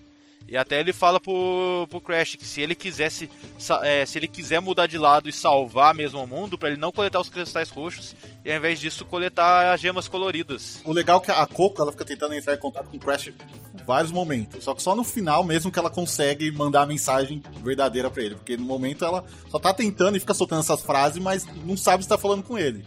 Aí só no final do. do acho que não. Na última. na- na- nas últimas fases que ela consegue. Aparece uma mensagem dela, ela falando com a, com a intenção real do, do Cortex e tudo mais. Aí ele vai pro, pro palco, cara. Crash, I haven't that much time. Cortex has almost completed the new space station. Something is not right with his statements. Beware of the trick. Os chefes que tem no jogo, eles são, em sua maioria, na verdade, contratados pelo New Brill, não pelo New Cortex. Verdade, porque no começo do jogo ele fala. Ele fala que não tem mais aliado, por isso que ele pede ajuda do, do Crash. Ele engana o Crash porque não tem mais ninguém pra trabalhar pra ele. E assim, o jogo ele tem ele tem esse novo sistema que é o de War- Warp Room, que era uma sala com teletransportes, que é o hub, que são que cada é, são cinco mundos, que cada um mundo é uma Warp Room com cinco fases para você acessar e com um chefe que você deve enfrentar após vencer as cinco fases desse respectivo mundo. E o legal é que através desse sistema de Warp Room você podia olhar em cima da fase e você podia observar melhor quais tesouros você tinha coletado em cada fase. Sim, é uma coluna, né? Tinha uma coluna com a- o cristal principal que você precisava. Aí tinha a gema. E acho que tinha quando tinha a gema extra, né? Que era os coloridos, É. mostrava também. Quando, quando tinha gema extra, tinha um espacinho dela, o espacinho Sim. respectivo dela ali. Não, então, isso era da hora, e como a gente falou do primeiro Crash, da- das diferenças dele, é, pelo fato de serem teletransportes, você ia para biomas diferentes, totalmente diferentes. Não tinha essa necessidade deles ficarem interligados. Nisso daí você ia explorar espaço de lava, espaço de neve, Uhum. você- ia para muitas localizações, para muitas localizações e tipos de fases diferentes, sem ter meias fases de transição que nem ocorria do primeiro. Além dessa novidade, o, o gráfico do jogo melhorou, que eles colocaram uma nova engine no jogo que deixou o Crash bem mais expressivo e que, e que foi assim, foi o, a fonte dessas várias mortes cômicas que você tinha no jogo. A Naughty Dog ganhou um investimento de 2 milhões para poder fazer o jogo. E parte desse dinheiro foi para desenvolver uma nova engine. Sim, foi muito bom, cara. As mortes do Crash no. no- eu- a- o, Cra- o Crash 2 ele tem as minhas mortes favoritas, cara. Tem. Tem uma fase dele que. as- Duas das minhas mortes favoritas tá ali, que é uma fase que você pode entrar debaixo da terra e aí fica um cotoco no chão. E você vai, Sim. tipo, você vai, tipo, passando por debaixo da terra. E tem um cara com uma marreta. Quando ele marreta você, cara, só sobe a lápide. Só o grito do Crash é lápide subindo no- Puta, eu não fiz essa. Eu, eu sempre matava o cara. Que merda. É, então. E a outra morte favorita minha, cara, é ele sendo picado pelas abelhas. Que ele Aí enche. ele incha. Sim, Ah, essa é nossa. muito boa. Nossa, eu velho. tenho um mau ódio dessa, porque essa fase. Tem uma fase dessa abelha que eu morri muito. Que eu morri muito. Cara, eu ria de chorar na época do Play 1, vendo ele inchar que, que tipo, é, não, ele não incha de uma vez. Primeiro ele incha a mão, aí mostra ele olhando assustado os É, dedos porque é, inchando. é cinco, seis abelhas que pica ele, então. ele fica detonado. Cara, é da hora a reação dele. Ele olha uma mão inchando os dedos, né, virando umas salsichas, aí olha a outra depois que estufa o corpo.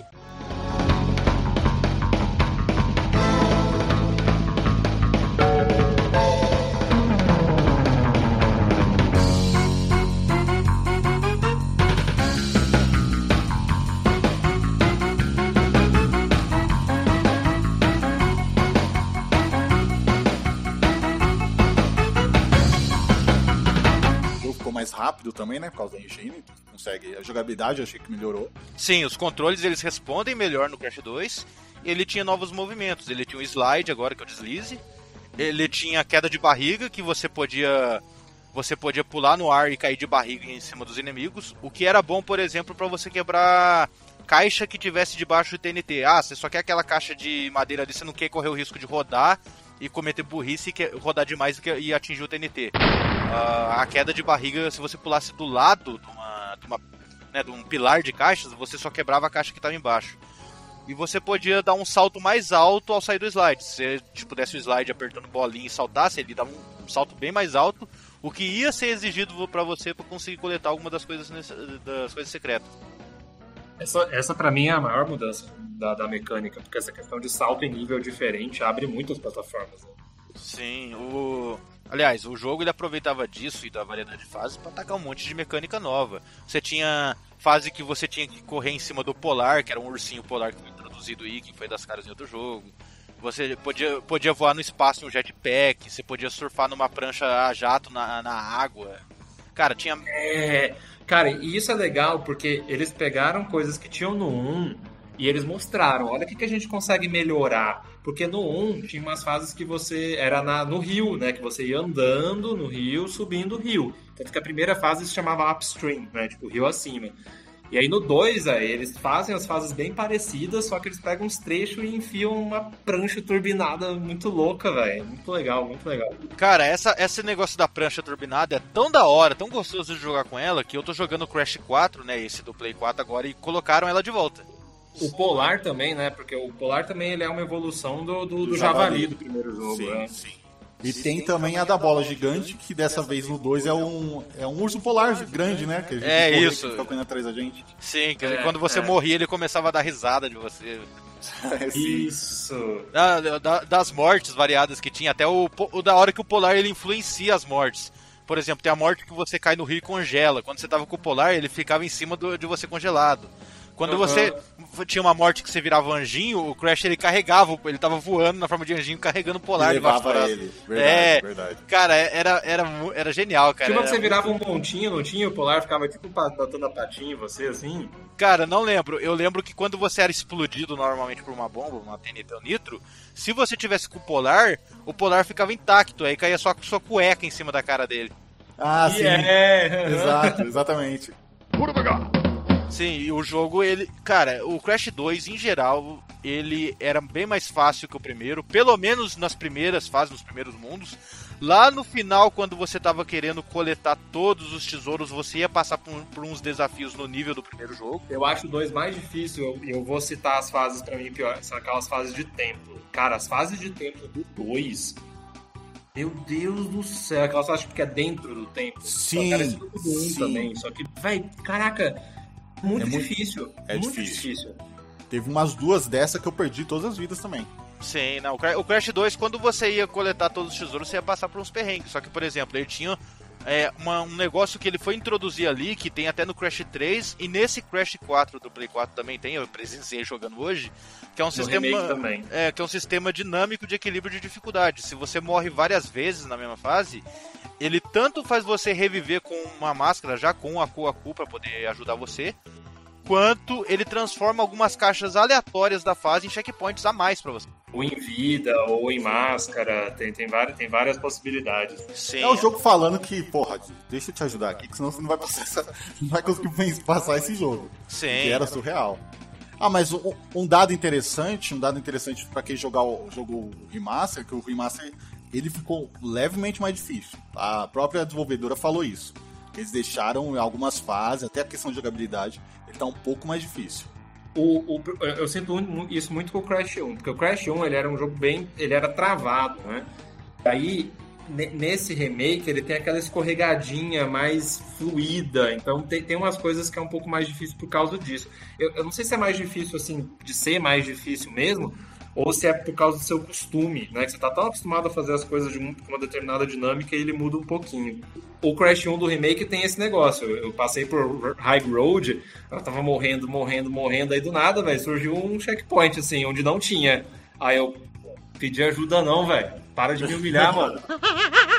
Cara, o, só que assim, o, só dando um nesses, nos remake, remaster, sei lá como vocês desejam se chamar, ele ficou levemente mais difícil por conta de um certo detalhe que foram perceber depois, que era o sprite do personagem, a caixa de impacto dele. A caixa de impacto do Crash e de muitos protagonistas de jogos de plataforma da época do Play 1 era como se fosse uma geladeirazinha. Você pulava e ela tinha uma beirada, então você conseguia ficar parado na beira de abismo com a pontinha do pé do Crash. É, é o clássico do. Não sei se vocês já fizeram isso no, no Sonic. O Sonic só fica no calcanhar ali e ainda continua a ficar em pé. O Crash, o Crash no Play 1 tinha isso, acho que até no Play 2. Agora, a caixa de impacto dos jogos com protagonistas masco com mascotes, esses personagens meio assim, no Play, no Play 4, acho que até do Play 3 pra cima, eles não são mais esse formato de geladeira, ele é tipo um formato de um arroz, então ele não tem pontas, ele é curvo. Se você pular e ficar na beirinha com o Crash, ele vai escorregar naturalmente para baixo e cair no abismo.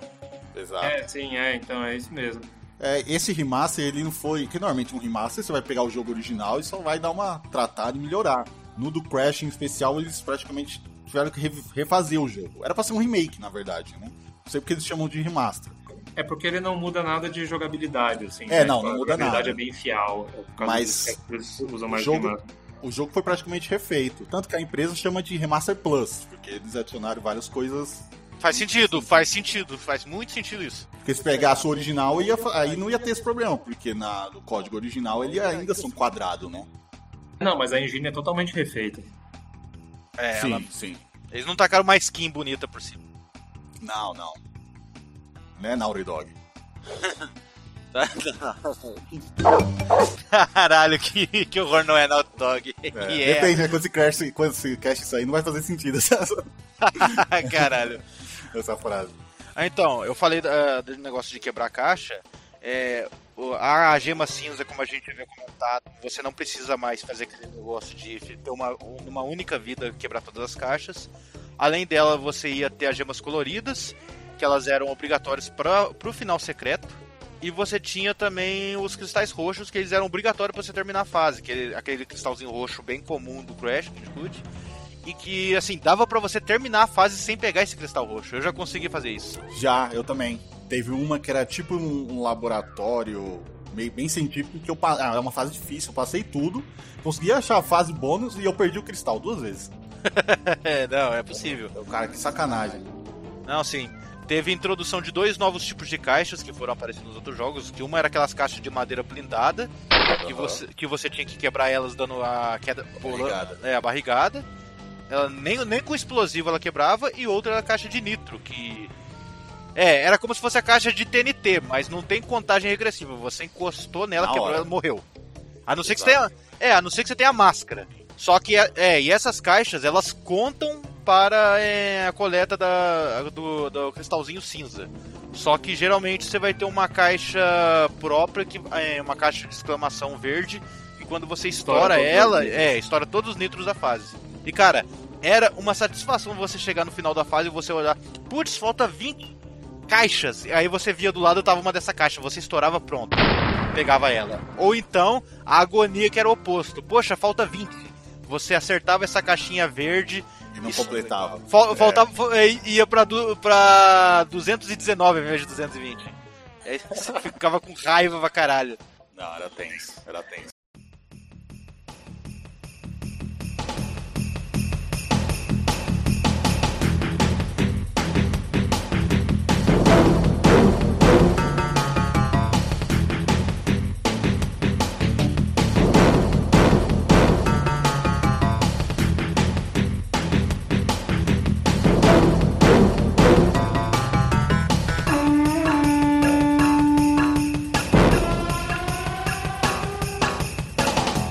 Outra coisa importante desse jogo também, por causa dessa questão do, dos teleportes, é o negócio do hub, né? Porque ficou bem marcado também na franquia Crash. Sim, o, é, o Hub ele virou referência também pro Hub 3. E, cara, eu lembrei até de uma curiosidade. O amigo meu que apresentou para mim o Crash Bandicoot, é o Thiago, ele falou para mim que na época que eles foram jogar Crash 2, que assim, você tinha que derrotar, vencer as cinco fases, e aí você tinha que acessar o teletransporte no meio da fase, Tipo, que é, é, o que fazia você transitar entre os níveis, né? Entre os hubs. Era um elevador ele. É, era um elevador. E você tinha que acessar aquele elevador para subir pro andar de cima e enfrentar o chefe. Crítico, eu só vou te falar uma coisa. Cuidado com o que você vai dizer agora, porque talvez eu me sinta ofendido. Aí. Então, esse meu amigo, ele, descob... ele demorou mais de dois meses pra poder descobrir que tinha que fazer isso. Ele achava que o jogo era só aquelas cinco fases. Ah, eu não me senti tão ofendido porque eu não demorei tanto tempo assim, mas eu demorei um tempinho, velho, pra descobrir que eu tinha que subir ele no meio, velho. Era aquele seu amigo que não sabia que o, no Resident Evil 1, quando você colocava as coisas no baú, ele transportava pros outros? E ele tinha que ficar voltando no mesmo baú? Não, não, não, cara, não. Que não, não é esse. sentido. Não é, não é esse amigo. Que também não é o amigo que jogou Symphony of the Night sem música que eu já contei no cast aqui. Eu, eu tenho. Música? O crítico tem bastante amigo burro, hein, velho? Eu, tenho- eu tenho, eu tenho Eu muito. tô achando que é o crítico. Ele não, tá falando que é um amigo Não. só pra Ah, alcançar. é. Ah, meu, meu amigo, Caralho, vai pô, tomar no cu. safado, O meu amigo. velho. É. Nasceu com a metade do cérebro. Vai tomar no cu. Ô, mas eu, mas eu foi real, velho. Porque como eu saí do 3, o 3 dava pra você ver todos os hubs desde o início, né? Eles Tá. saíram bloqueados. Aí quando eu fui pro 2, velho, tipo. Aí eu cheguei, tipo, passei, fase 1, 2, 3, 4, 5. Aí tinha o negócio de salvar, né? O, o, o sexto negocinho era pra você poder salvar e ver o que, que você já tinha feito ou não. Aí, velho, tipo, eu, eu, cara, eu não sabia bom dia, eu ficava pulando, tipo, velho, deve ter alguma entrada aqui que eu não vi e tal. Eu demorei, velho, foram dois meses, mas eu devo ter demorado uns 10, 20 minutos, né, até descobrir que eu tinha que ir pro meio, velho. Cara, eu vou fazer o pagar de advogado do diabo aqui, ó, advogado do Donese, porque eu não sei. Eu não sei se eu teria tido esse problema também. Quando eu fui jogar, o dono do, do Crash, né, ele já mostrou pra mim quando criança que funcionava isso. Então eu não sei se eu seria, teria esse delay pra poder descobrir isso daí também. Vocês tinham, vocês tinham um toque também de fazer as fases na ordem ou vocês pulavam, faziam numa ordem qualquer? Eu fazia na ordem, eu ia pra, sempre pra direita. Da primeira que foi apresentada e eu ia seguindo. Cara, eu, eu também ia assim, quando eu joguei pra fazer final verdadeiro anos depois, aí eu, eu Ah, tava não, só. aí eu é tava- realmente aleatório. Sim. Não, aí quando eu vou rejogar, que nem agora, eu tava em minha rejogada, tanto que o 2 eu percebi que era muito mais difícil, que eu não consegui fazer 100%, e eu não quero olhar no YouTube, porque tem umas fases que, tipo, numa das primeiras fases tem um cristal vermelho, na fase de gelo, no primeiro mundo. Tem uma- um cristal vermelho que ele tá caindo, então eu sei que deve ser alguma fase secreta, e eu não encontrei essa fase ainda. Eu fiquei rejoguei várias fases ali, não encontrei, eu falei, Eu, eu falei isso no, no Crash de, de nossa infância com games. Tinha um cara do, do meu bairro que ele descobriu como pegar isso e não falava pros outros. A galera ia jogar na casa dele e não tava o cristal vermelho lá, e ele descobriu. Eu descobri também posteriormente sem internet nem nada. O que que acontece?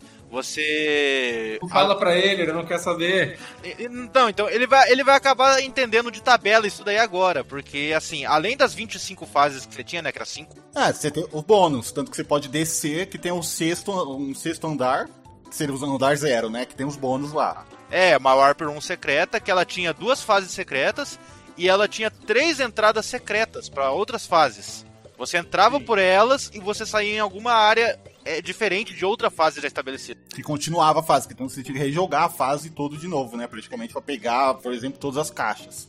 Isso, só que essa- essas fases extras, cara, é- elas são as mais difíceis do jogo. Elas são o nível de dificuldade final do, do Crash 1. Sim, sim, sim. Tem uma, tem uma que é, que eu não consegui passar, que é bônus, que é essa de templo. Tem uma que é bizarra de bônus, que é muito difícil. Ah, acho que é a, a Road, Road to Ruin. Deve ser. Ah, Road to Ruin, meu Deus do céu. Ah, é Maravilhoso. difícil. Não, você, é, você tinha templo, você tinha ruína, você tinha montanha nevada, você tinha esgoto, você tinha as fases de, clássicas de gelo, você tem muita variedade de fases no Crash 2 por conta Tem. do esporte. É causa dessa liberdade, né? Ele te permite isso. E, e os chefões? O que, que vocês acham dos chefões do 2? Então, de chefe do 2 a gente tinha o retorno do, do canguru, né? Do primeiro, do Reaper Blue. Que é o combate praticamente o mesmo, né? É, bem parecido. É, era, parecido. era bem parecido. Eu ado- eu adorava essa luta contra o. Agora tinha nitro, né? Agora tinha umas coisas diferentes. Tinha, tinha. E você tem que decorar o caminho dele, né? Esse, pra mim esse era um problema. Porque eu perdi muito o começo pra conseguir acertar qual caminho que ele ia fazer. Porque se você erra o caminho que ele vai pular, você. você morre. Isso, você tinha. Você tinha o Reaper Who, você tinha de chefe novo, você tinha os Komodo Brothers, que eram os dois répteis que ficavam jogando espada Nossa, em você. o, o pinstripe do Crash 2, né, velho? Sim. São dois também que sumiram. É, um, um dos dois aparece no Crash Corrida como chefe. Sim, sim, ele aparece, é o mais magrinho. Ele é, chefe. É o Komodo Joe, eu acho. Que é Komodo Mo e Joe. Né? Isso, e no remaster você também consegue jogar com, com outro irmão também que ele é desbloqueável. Eles são, eles são chefões também no Crash Bash. Sério? Sério. Na fase da lua, que é a fase de. Então, você tinha a, a primeira aparição do Tiny Tiger aqui. Que, né, que, Maravilhoso. é, Maravilhoso, olha, adoro, adoro. é bem melhor que o Koala Kong. Uma curiosidade do Tiny Tiger é que a- o primeiro nome dele, na primeira versão, era Taz Tiger. Ah, não lembrava disso. O, o- eu lembro que a primeira vez que eu vi o Tiny não foi nem no Crash 2, já que no 2 ele é um dos. Ele acho que ele é o antepenúltimo chefe. Mas ele era o primeiro chefe do Crash 1 e eu achava que ele era um Bandicoot também, porque ele tem uma coloração parecida com a do Crash. Eu, eu achava que ele era. No 1 ele é tipo. No 3 ele é tipo do- no Coliseu, né? É, mó da hora a luta contra ele. O, o- e você tinha o Neil Gaiman também como chefe, né? Que ele, ele já aparecia já na história como o segundo no comando, o novo O Minion do Cortex. né? Do, você É. o assistente dele. Sim, e aí ele era o penúltimo chefe e você tinha a batalha contra o Cortex, que eu vou falar, vou ser sincero, eu acho que da trilogia é essa batalha mais biche... mais fraquinha contra ele, que é você vo- é, é legal porque é você voando com jetpack no espaço. Mas é só você voando atrás dele, tendo que acertar ele vezes repetidas. Eu não gosto muito É, dessa não, é não, bem simples. Tanto que quando eu joguei a primeira vez, eu até eu achei estranho. Eu falei, "É só isso? Eu matei ele super rápido, sabe? Eu até achei estranho. Porque a gente.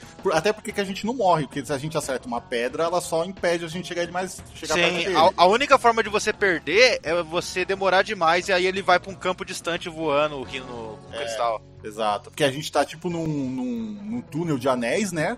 E tem vários asteroides, várias dinamites, tudo. E a gente basicamente tem que desviar até conseguir chegar perto dele e bater nele.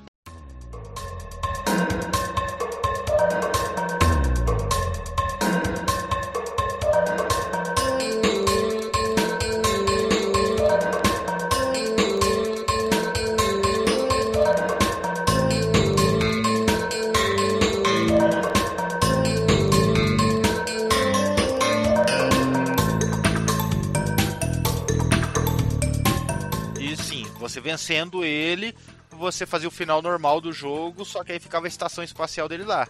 O final verdadeiro, que é o que vai ligar com o Crash 3, diferente do, do 2, que é a sequência do final normal do primeiro, o Crash 3 ele vai ser sequência do final alternativo. E você tinha que coletar a- né, as 42 gemas e as gemas coloridas. Nisso daí o Nitros Brill ele, ele conseguia, junto do Crash e da Coco, carregar um raio que destruía a estação espacial do New Cortex. Sim, sim, exato. Que era né, o que lá no Crash 3 ia cair na Terra e servir de gatilho pros eventos dele. E cara, uma, uma coisa da hora, eu, eu falei que o Crash ele puxava um pouco de Donkey Kong e o Crash 2 ele puxa bem isso. O Donkey Kong Country, a trilogia, pra quem entende de inglês, se você pegar pra ler o nome das fases, elas são che- cheias de trocadilhos ou piadas. E o Crash 2 ele começa com isso. Começando pelo título, né? Do. do...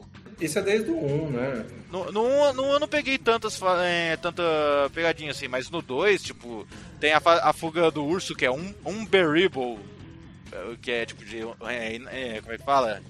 É unbearable, né? É, um, um- Ah, é, tá, tá, sim, sim. Tem a fase do esgoto que é Sewer or Later, tipo, ao invés de é, See you later, tem o.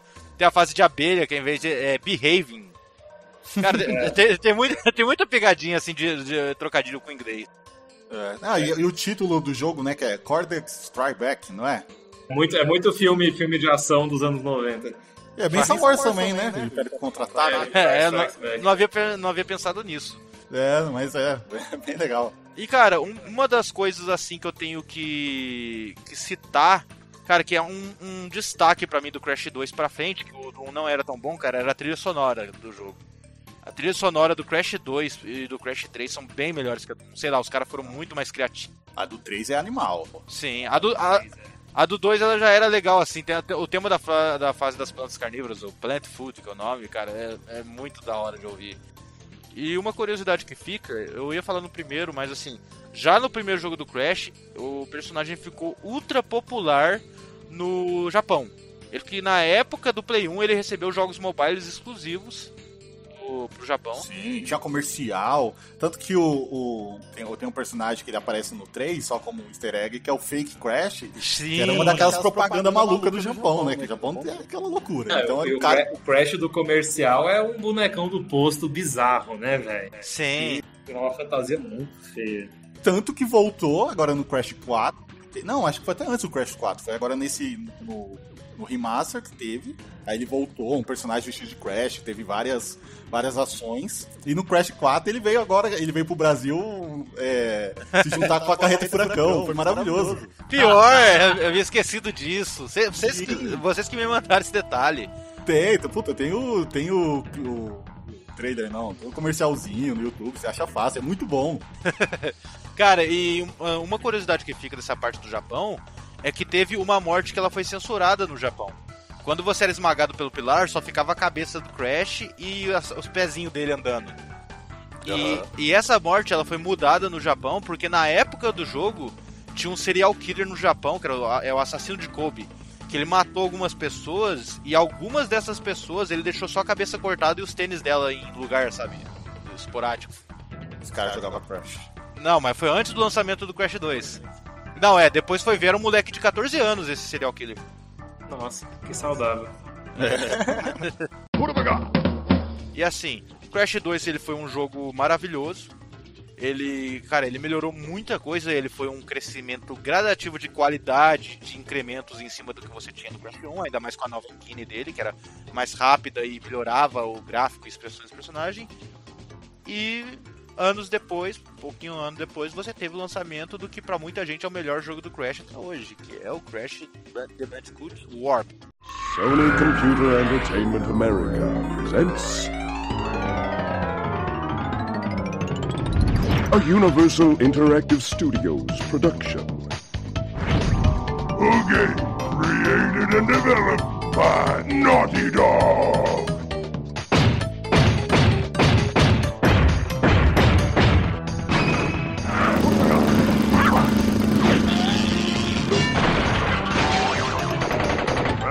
Bandicoot 4.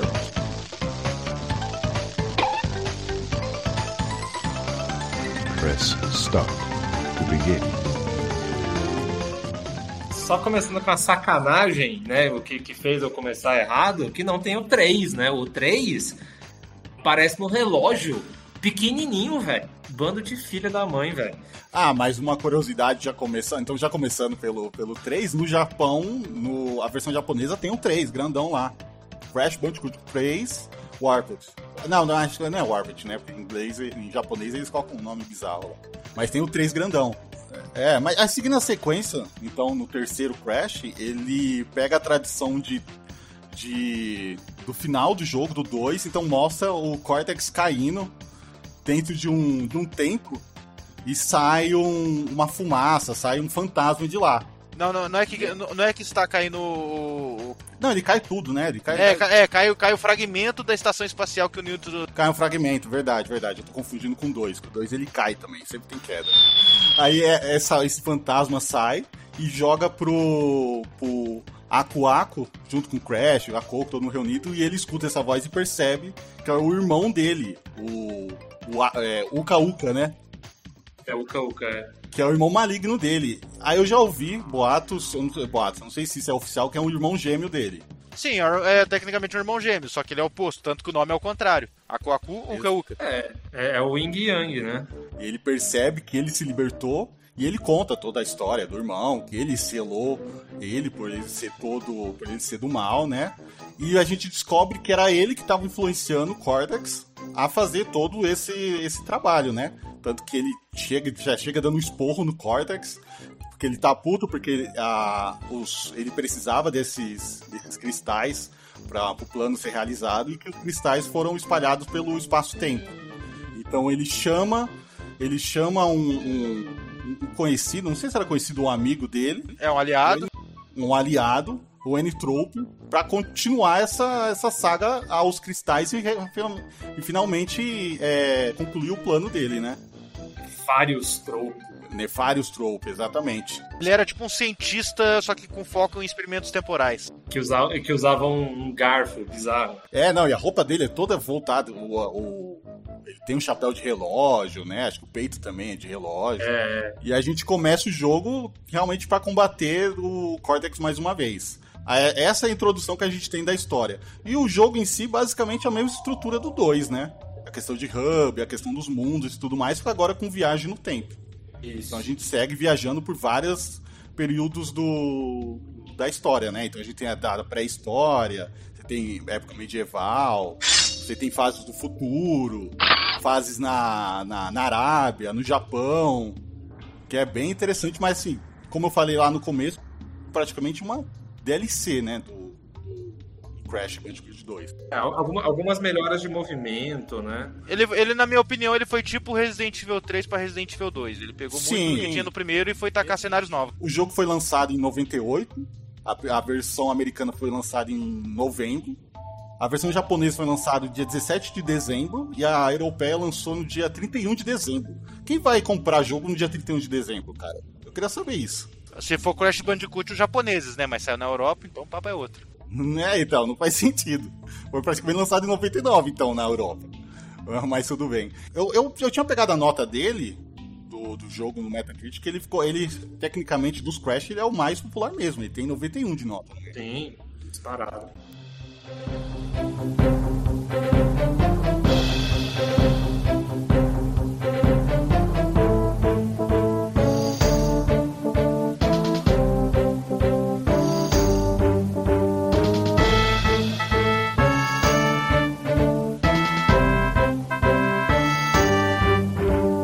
A gente tem, qual que é, assim, destaque do Crash? Ele, do, desse, desse terceiro, ele teve mais de 2 milhões pra fazer a produção. Só que o início da produção dele foi em janeiro do mesmo ano. Ele teve 10, an 10 meses e, e meio de produção. Ele foi feito muito rápido. Tanto que pegou muita coisa do, do Crash 2 mesmo, né? É, então, ainda assim houve um aprimoramento. Tem até Sim, como se fosse de coisa de recorde de época. O, o, o Crash mesmo, o personagem, o sprite dele, no Crash 2 ele tinha 9 mil frames.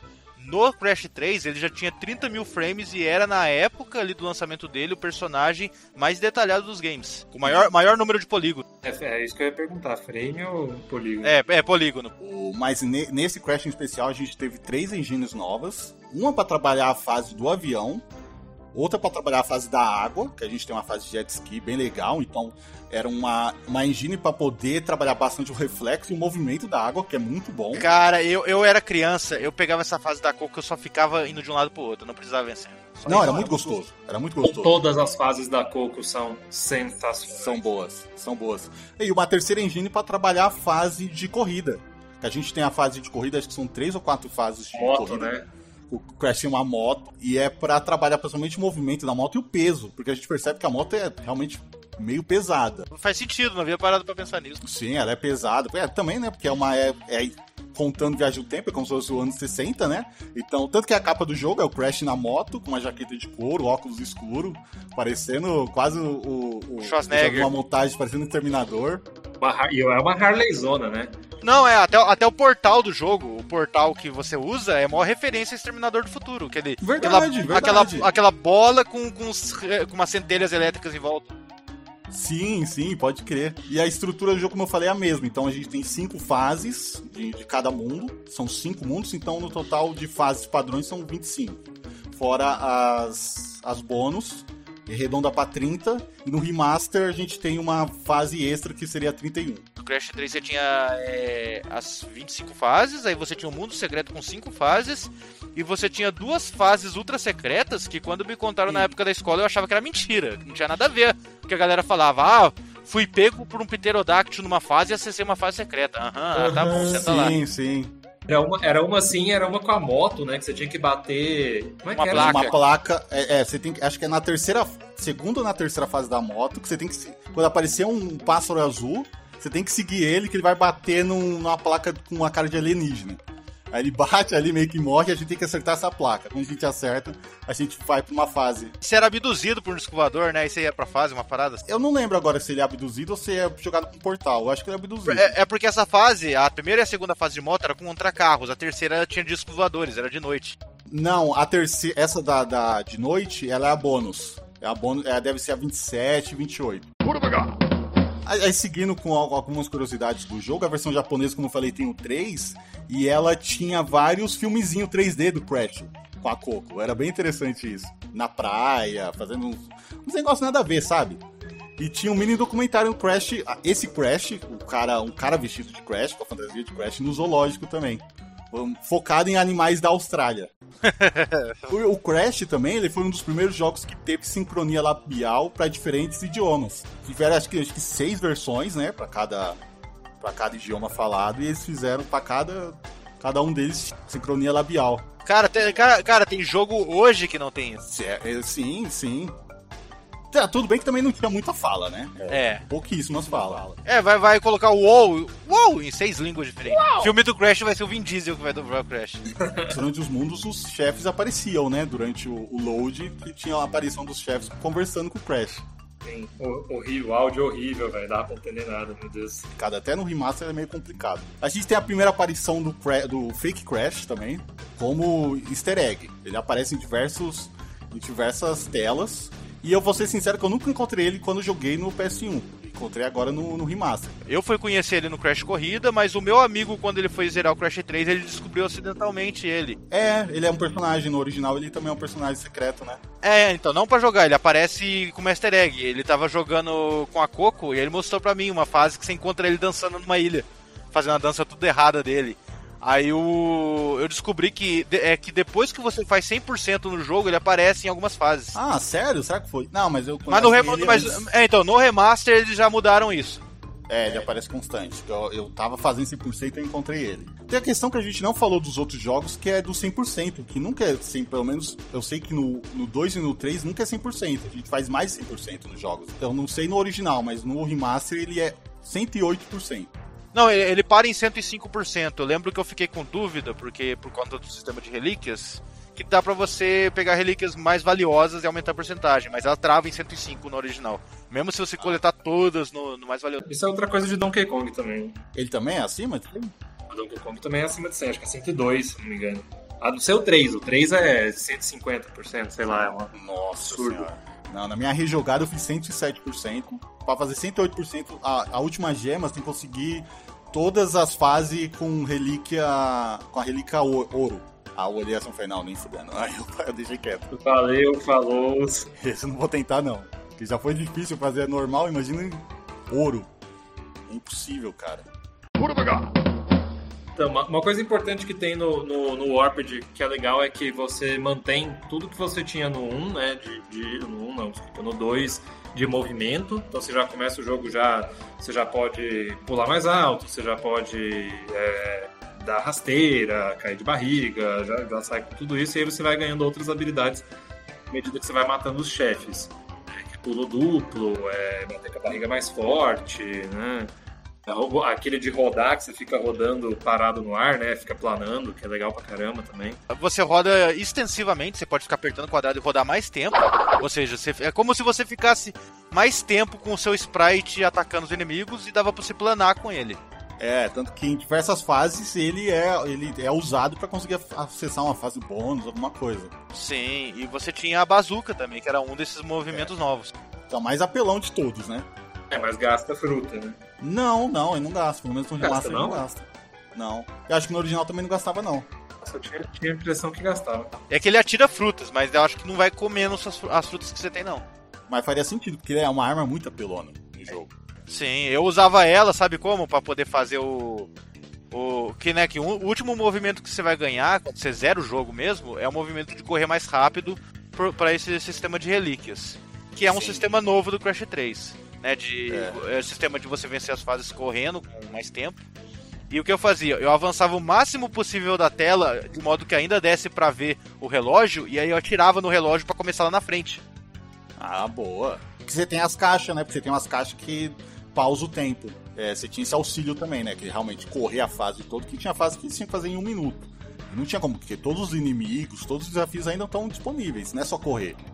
A cagada desse sistema de relíquia é que também é outra coisa que você tem que fazer sem morrer, né? Porque não tem caixa de checkpoint, né? É, só no checkpoint. É, morreu, volta do início. Em compensação, você não perde vida também, né? Então, Perde. Mas, velho, mesmo assim, cara, passar de uma fase inteira de qualquer crash que seja, sem morrer, velho, sem checkpoint, Pra... Correndo. Não, é difícil. Esse, esse sistema de relíquias, aliás, ele foi criado pra ter um motivo de você revisitar as fases. Ele foi criado pra isso. Sim, sim. E ele um pós-game, né? Sim. Um pós-game bem interessante. Você tinha três, três níveis, né? É, você, é, você podia completar é, é, o original, que era Safira, né? A relíquia de Safira, a relíquia de ouro, e se você fosse muito bom, a relíquia de É platina. É, não, pelo amor de Deus, não dá não. No remaster, como ele é online, você consegue encontrar o tempo recorde. Aí algo, sempre é algum asiático que fez em muitas. No, no, no- terceiro, se não me engano, original, aparecia o do, o do desenvolvedor. Ah, sério? É, se eu não me engano, sim. No remaster eu sei que aparece. No, no terceiro eu não lembro, mas se eu não me engano, aparecia também.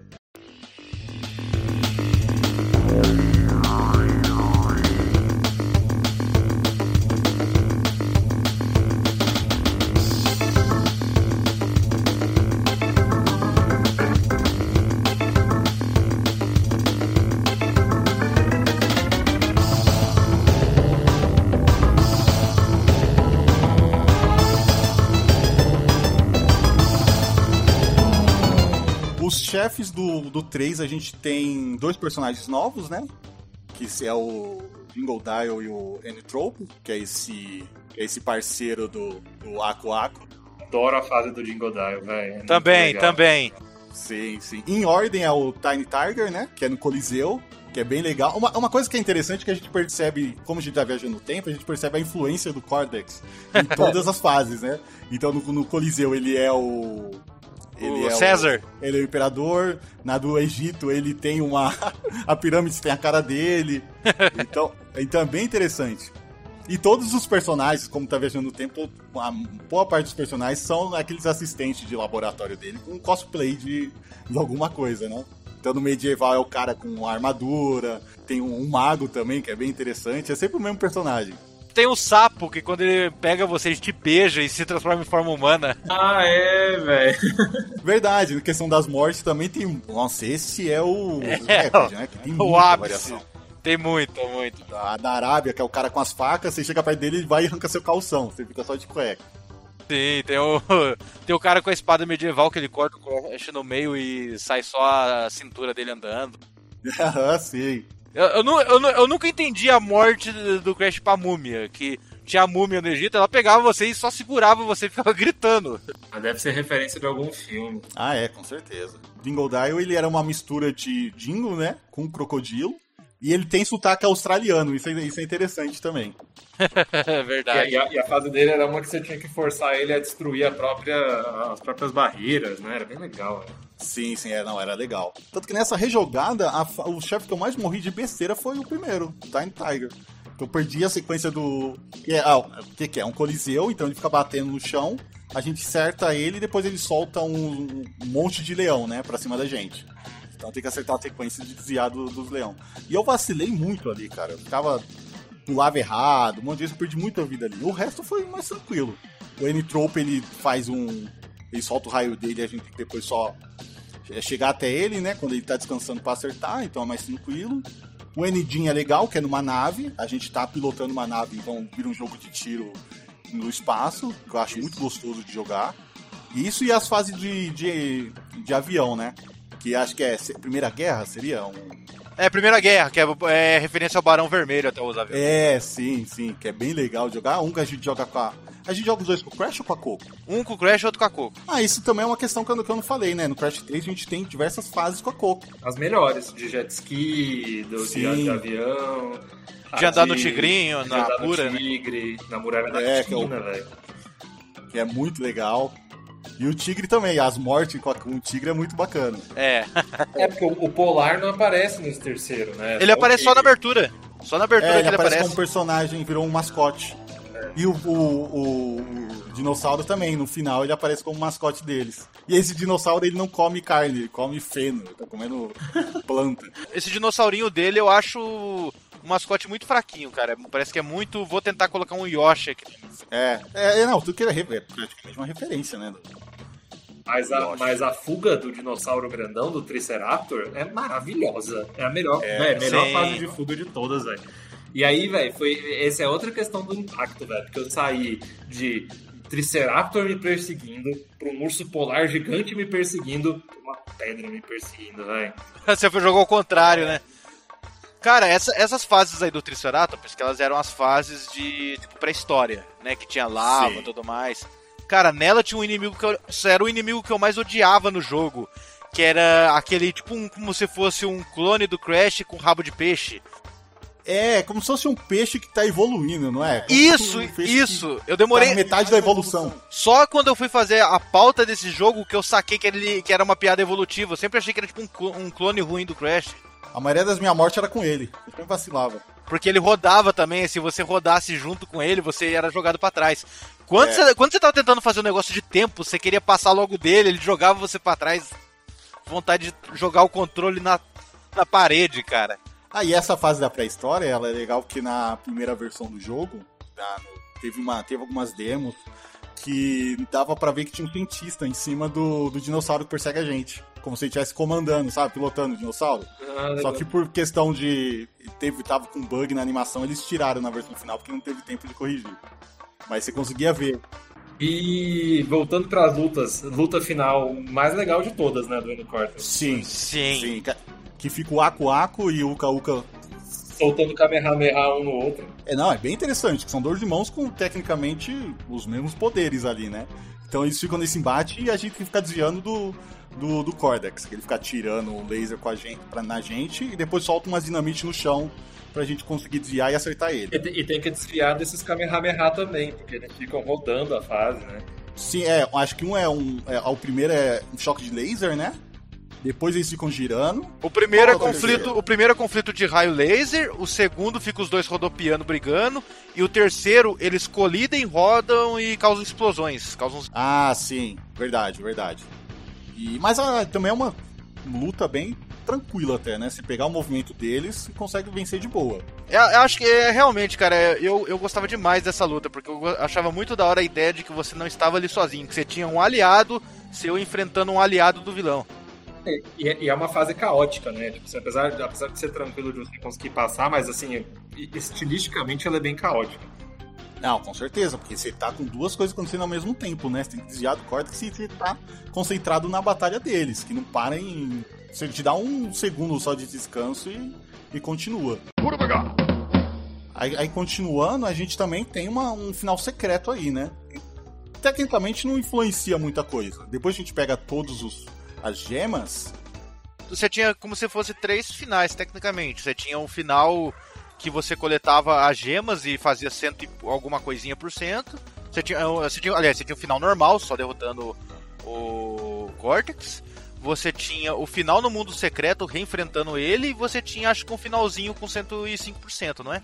Então, eu quando eu rejoguei o, o final normal, eles o Cortex cai, toda hora a gente derruba ele naquele buraco no meio da, da tela, né? Na terceira vez ele cai, dá um pane no, na máquina do tempo e eles são teletransportados e somem. Não aparece mais eles, depois só aparece o, o Aku Aku contando que eles venceram e tudo mais, e que provavelmente eles vão ficar um bom tempo sem ver esse pessoal.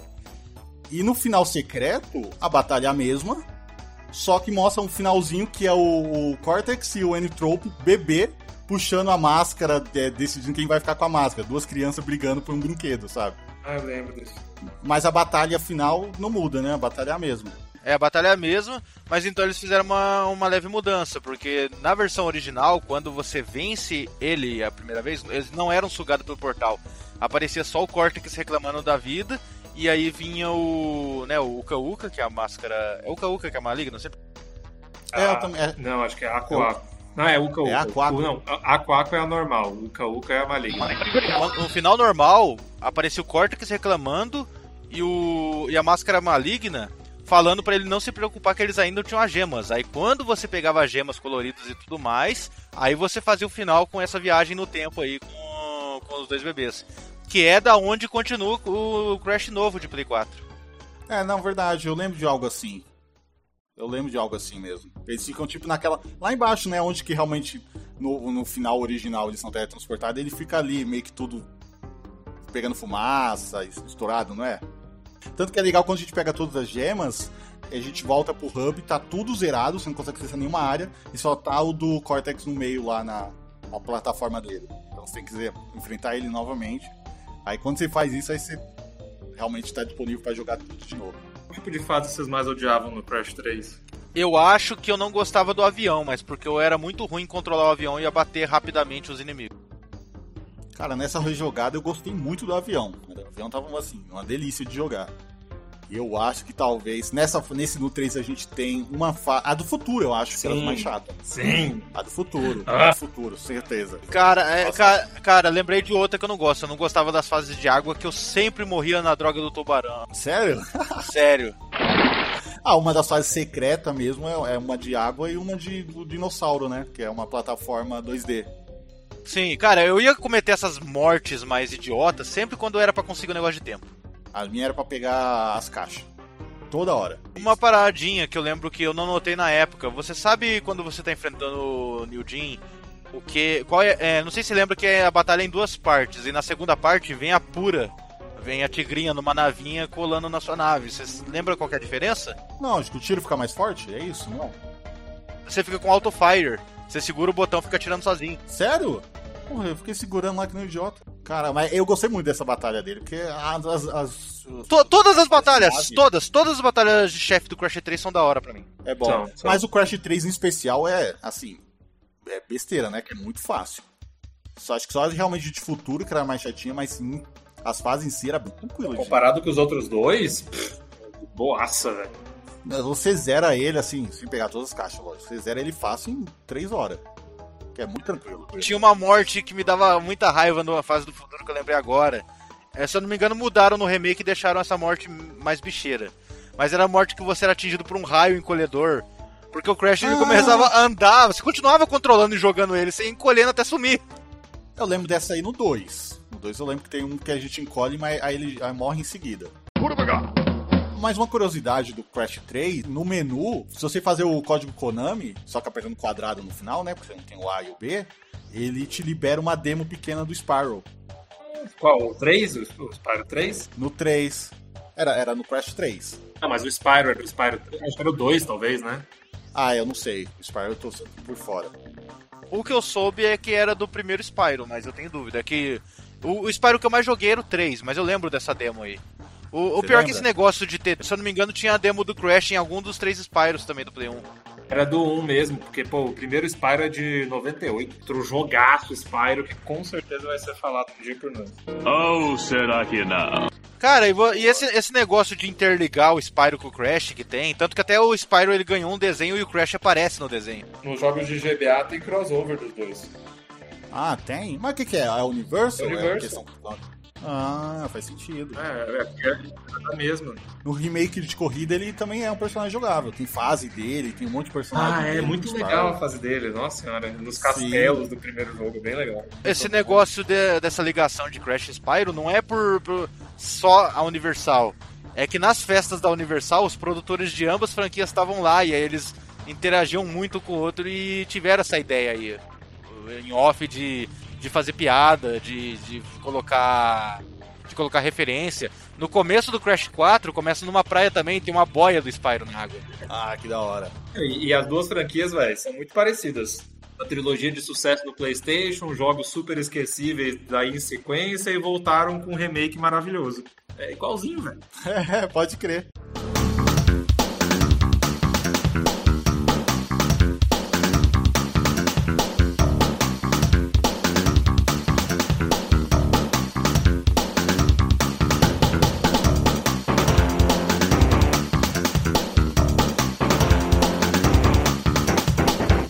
Falei dos nomes de fase, o Crash 3 ele também faz piadinha com o nome de fase, só que ele faz muito também com games. Tipo, a fase que é no Você nas Tumbas do Egito, o nome dela era Tom, é, Tomb Raider. A fase de moto era Rod Crash. Ah, essa do Crash eu lembro. É mesmo, Road, Road Crash, é, que era Road Rash. Sim, e você tinha aquele no no Japão novamente, aquele acessório Pocket Station. Quando você conectava ele no Crash 3, você tinha acesso a um joguinho próprio que era o Crash Anywhere com um monte de minigame. Nossa, que da hora. O- uma coisa legal do Crash 3 também, como tinha diversas fases com a Coco, a gente tá com o Crash, vai acessar a, a fase que é da Coco, quando ele vai pular, ele cai de cara no chão, E ela aí a. Coco aparece e, e entra no portal. Eu sempre ficava tentando entrar na fase dela com ele, assim, quando criança, eu não entendia. Eu pensava que eu tava pulando errado no portal. E agora uma dúvida que eu, eu não lembro se tem no original. No 3 a gente consegue liberar a Coco pra jogar em todas as fases depois que a gente fizer ou não? Coisa desse remake Ah, Remaster tá, Plus. tá. Eu lembrava que eu, eu, tinha, eu sabia que tinha fases da Coco, mas eu não lembrava se dava pra jogar que nem faz no, no Remaster. Não, não. Que a Coco também é, fica rejogável e também tem todas as habilidades do Crash, né? Só que ao invés de dar barrigada, ela dá uma bundada na, nas caixas. É, até no, no Crash 4 dá pra você jogar com ela desde o começo e você escolhe com quem quer jogar, o Crash ou ela, e eles têm a mesma habilidade também. Eu, eu, isso eu achei legal, tipo assim, necessário, aliás. Só que eu, eu fiquei um pouco chateado, por exemplo, que tinha fase normal com ela no Crash 4 de Play 2, que era o Crash 4 que foi descontinuado, que era. O 2 é o Wrath of Cortex, que é, é- também tem hub, se eu não me engano, é bem parecido.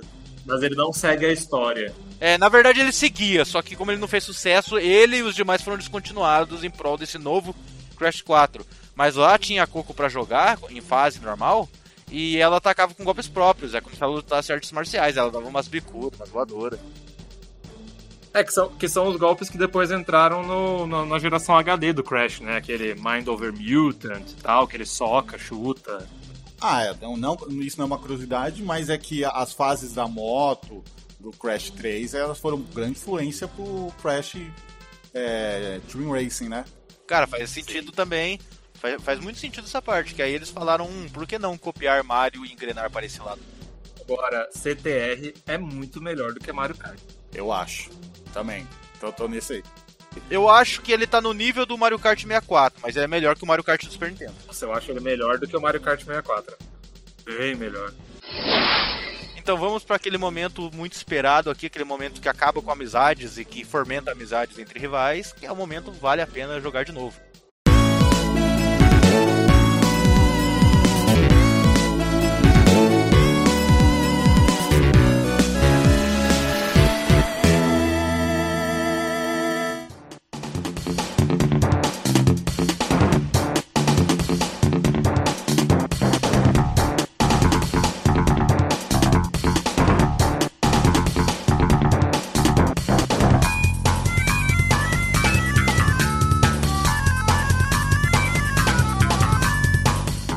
Eu, eu acho que isso daqui é um daqueles casos de consenso, né? É crescente. É, Crash 1 é o mais fraquinho, Crash 2 ficou muito legal e Crash 3 é o melhor.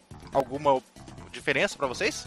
Mas é, a, pra mim, acho que é por questão que eu jo- joguei realmente ao contrário. Comecei o 3, o 2 e depois o 1.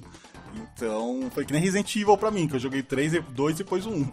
Então, o meu amor começa pelo, pelo primeiro, que tecnicamente é o melhor é, por questão de jogabilidade e tudo mais. É, foi o pior que foi o primeiro que eu joguei também. Eu acho que não tem, não tem espaço para discussão, cara, porque justamente se, se os jogos eles fossem muito parecidos, é, eu acho que a gente não sentiria tanto indo do 3 pro 1, né, fazendo o caminho contrário, mas justamente porque a evolução ela é constante e ela é significativa, é, dá, dá, pra perceber claramente que, que o 3 é melhor do que o 2 e o 2 é melhor do que o 1. Foi o que eu falei. Pra mim, a diferença do 2 pro 3 não é tão grande. Tanto até, né, que citou que é um DLC. É, poderia ser considerado um DLC, ma- mas ainda assim, né, a quantidade de a variedade das fases, a variedade de mecânicas do 3 pro 2 já é uma diferença que por si só já, já justifica melhor. E o 1, cara, é, pô, é difícil porque o 1 é, é o meu jogo, né, foi o que eu peguei pra jogar e pra defender aqui. Mas ah, é difícil, ele é muito protótipo, ele é, ele é muito produto da época. Bom, ele é um jogo bom pra época, só que ele fica rapidamente obsoleto comparado ao restante da franquia e ao que você tinha no Play 1. Por isso ele vai ficar com o Game Over da vez. Com certeza. Ah, mas de novo, mas de novo, né? Como o primeiro jogo, é, nesse formato, ele põe o seu papel com excelência. É que, é que a gente realmente aqui, a gente não, a gente não dá game over se o jogo for ruim. Pra quem não sabe, tem que eleger os três jogos e sempre vai ter um game over, um jogo que vai receber uma vida e um jogo que vai receber o continue. E não tem como, o Crash 1 ele fica com o game over apenas porque ele é inferior aos, aos demais. Mas se você, por um acaso, tá voltando no tempo aí com uma máquina do tempo ouvindo o nosso cast, você tá voltando ali pro ano de lançamento, pro 96, você pode jogar Crash 1 à vontade no Play 1, que é uma, das melhores coisas que você ia jogar- ter na época. Pode jogar, pode jogar o remake, o 1 tá, tá super competente, assim, ele te diverte. Ele é curtinho, assim, um, dois diazinhos você, você mata ele tranquilo, ele é bem curtinho. E ele, ele ainda diverte muito. E foi bem, o que, foi bem o que o crítico falou, na real, né? Tipo assim, quando a gente dá uma nota game over pro jogo, não é porque ele é uma porcaria, ele não merece ser jogado. É porque se você não consegue jogar os três, ele é um que você pode deixar de lado, né? Tipo, ah, não tô afim de jogar os três, não tô com tempo, sei lá, qualquer coisa. Essa, essa é a nossa recomendação pra você deixar de lado. Mas, pô, vocês devem ter percebido que durante o Crash a gente ama Crash. Qualquer Crash que seja, pô, a gente vai jogar animadaço. Seja o 1, seja o 2, seja o 3. Mas realmente, dentro desse universo, o 1 é o que fica pra trás, não tem o que falar. Eu dei a nota no. a nota média no. Caraca, como que é o site que dá as notas agora? Eu esqueci. Crítica? O Metacritic, isso. Eu falei do 3, que tem 91. E acho que, como eu dei a do 3, vou falar do 1 também. Dá um, do 1 e do 2. O do Crash 1 ele tem nota 80 e o 2 ele tem 89. Então até o Metacritic tá seguindo nossa, a, nossa opinião. Sim, tem jogo hoje em dia que a galera ama que tá recebendo 60%. Sim. Então é isso. Aí o Crash 2, ele vai receber, ficar com a vidinha, porque ele, cara, ele expandiu horizontes, ele trouxe um sistema de mundos bem divertido, conseguiu colocar muita variedade de elementos em gameplay. Melhorou a história, né? Sim, trouxe chefe, os che- os chefes mais legais do que os do primeiro. Tirou a Tauna, que, que, era, que era muito discrepante. Sim. A mitologia do Crash se estabelece no 2, né? Cristal Roxo é a cara do Crash, velho. Não tinha no 1, isso é estranho. Sim. Você sente falta quando você joga um depois de velho. Exato, exato. E o Crash 3 vai receber o nosso continue da vez, porque ele é um jogo plataforma 3D impecável. Maravilhoso. E a música é muito boa. Aquela música do, do no hub do jogo é linda. E no remaster eles colocaram ainda com um somzinho de guitarra, ficou excelente. Te amo, Santos. O teu ouvido já está expurgando.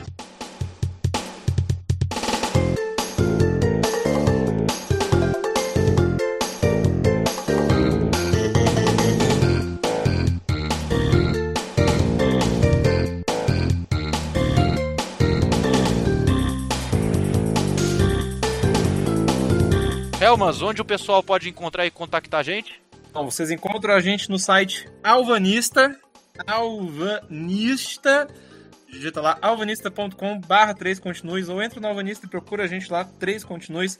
Tem o nosso perfil lá, tem os links para todos os nossos podcasts antigos, às vezes a gente posta algumas coisas legais. Se você está perguntando que diabos é Alvanista, pelo amor de Deus, Alvanista é um site, uma rede social exclusivamente para jogos, então tem uma comunidade lá bem bacana, pequena e fiel.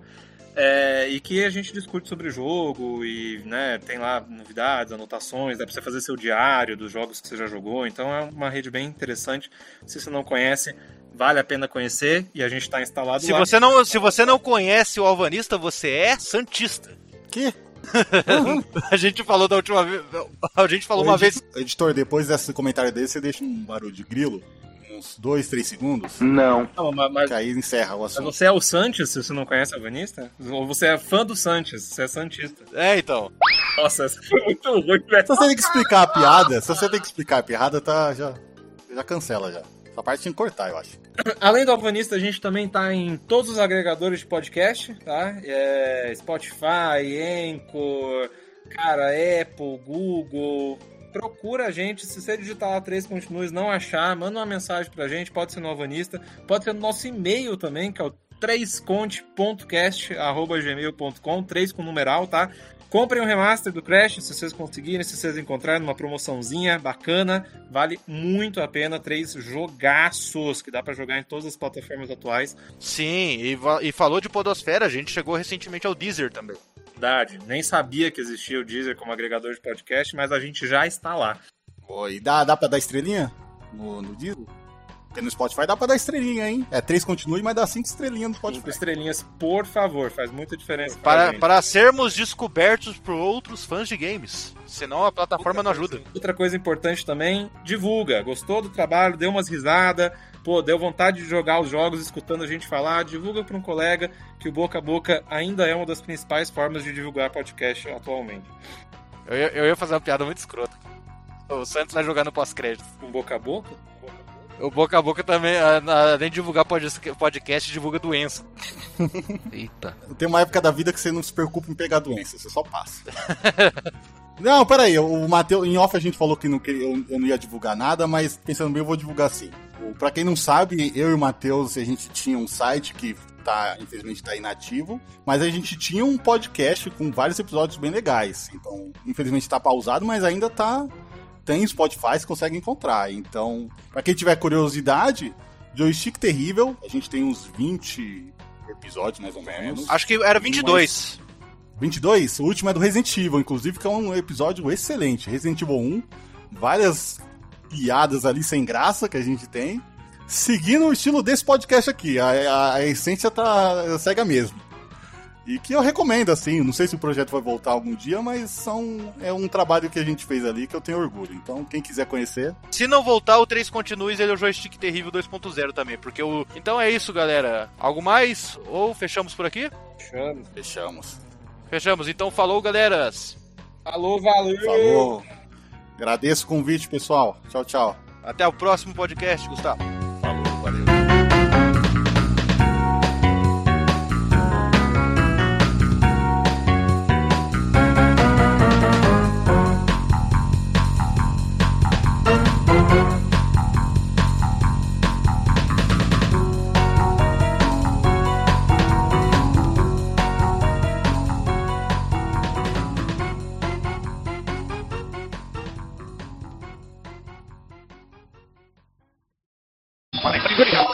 Aí aparece o Uka Uka falando pro Cortex não se preocupar porque eles ainda têm umas gemas. Deu uma E aí, coletando aí, as gemas- É, Deu uma cortada dá uma cortada só Ah, tá. nessa frase, nessa última frase. Então, aí no. Quando você fazia o primeiro final, aparecia o Ixi, Cortex. ixi. Cortou de novo? Tá, cor... Ruim? tá cortando. Tá, tá ruim. Ah, tá mostrando aqui voz conectada oscilando. Tá, deu uma oscilada aqui. Então, ah, oscilou de novo, porra! Ah! Aí, voltei. Aí, no final normal, aparece o Cortex. re- Só porque a gente tá no final. No final normal, aparece o Cortex reclamando. Cortex reclamando? Desliga o torrent aí, crítico. Eu não tô com torrent, porra. Eu sei. Caralho, eu não tô com, eu não tô com nada, nada aberto utilizando a internet. Falando, você tem que aumentar essa internet aí. Tem, tem. Será que se eu, será que se eu desconectar e conectar? Ah, não, não, não vou fazer isso. Ah, agora, agora parece que tá é, é quando você vai falar essa frase. Fala é sobre que outra coisa. É, Tá, falar sobre outra coisa? Não, tô zoando. Tenta de novo. não, eu ia falar outra curiosidade, mas enfim. Game over.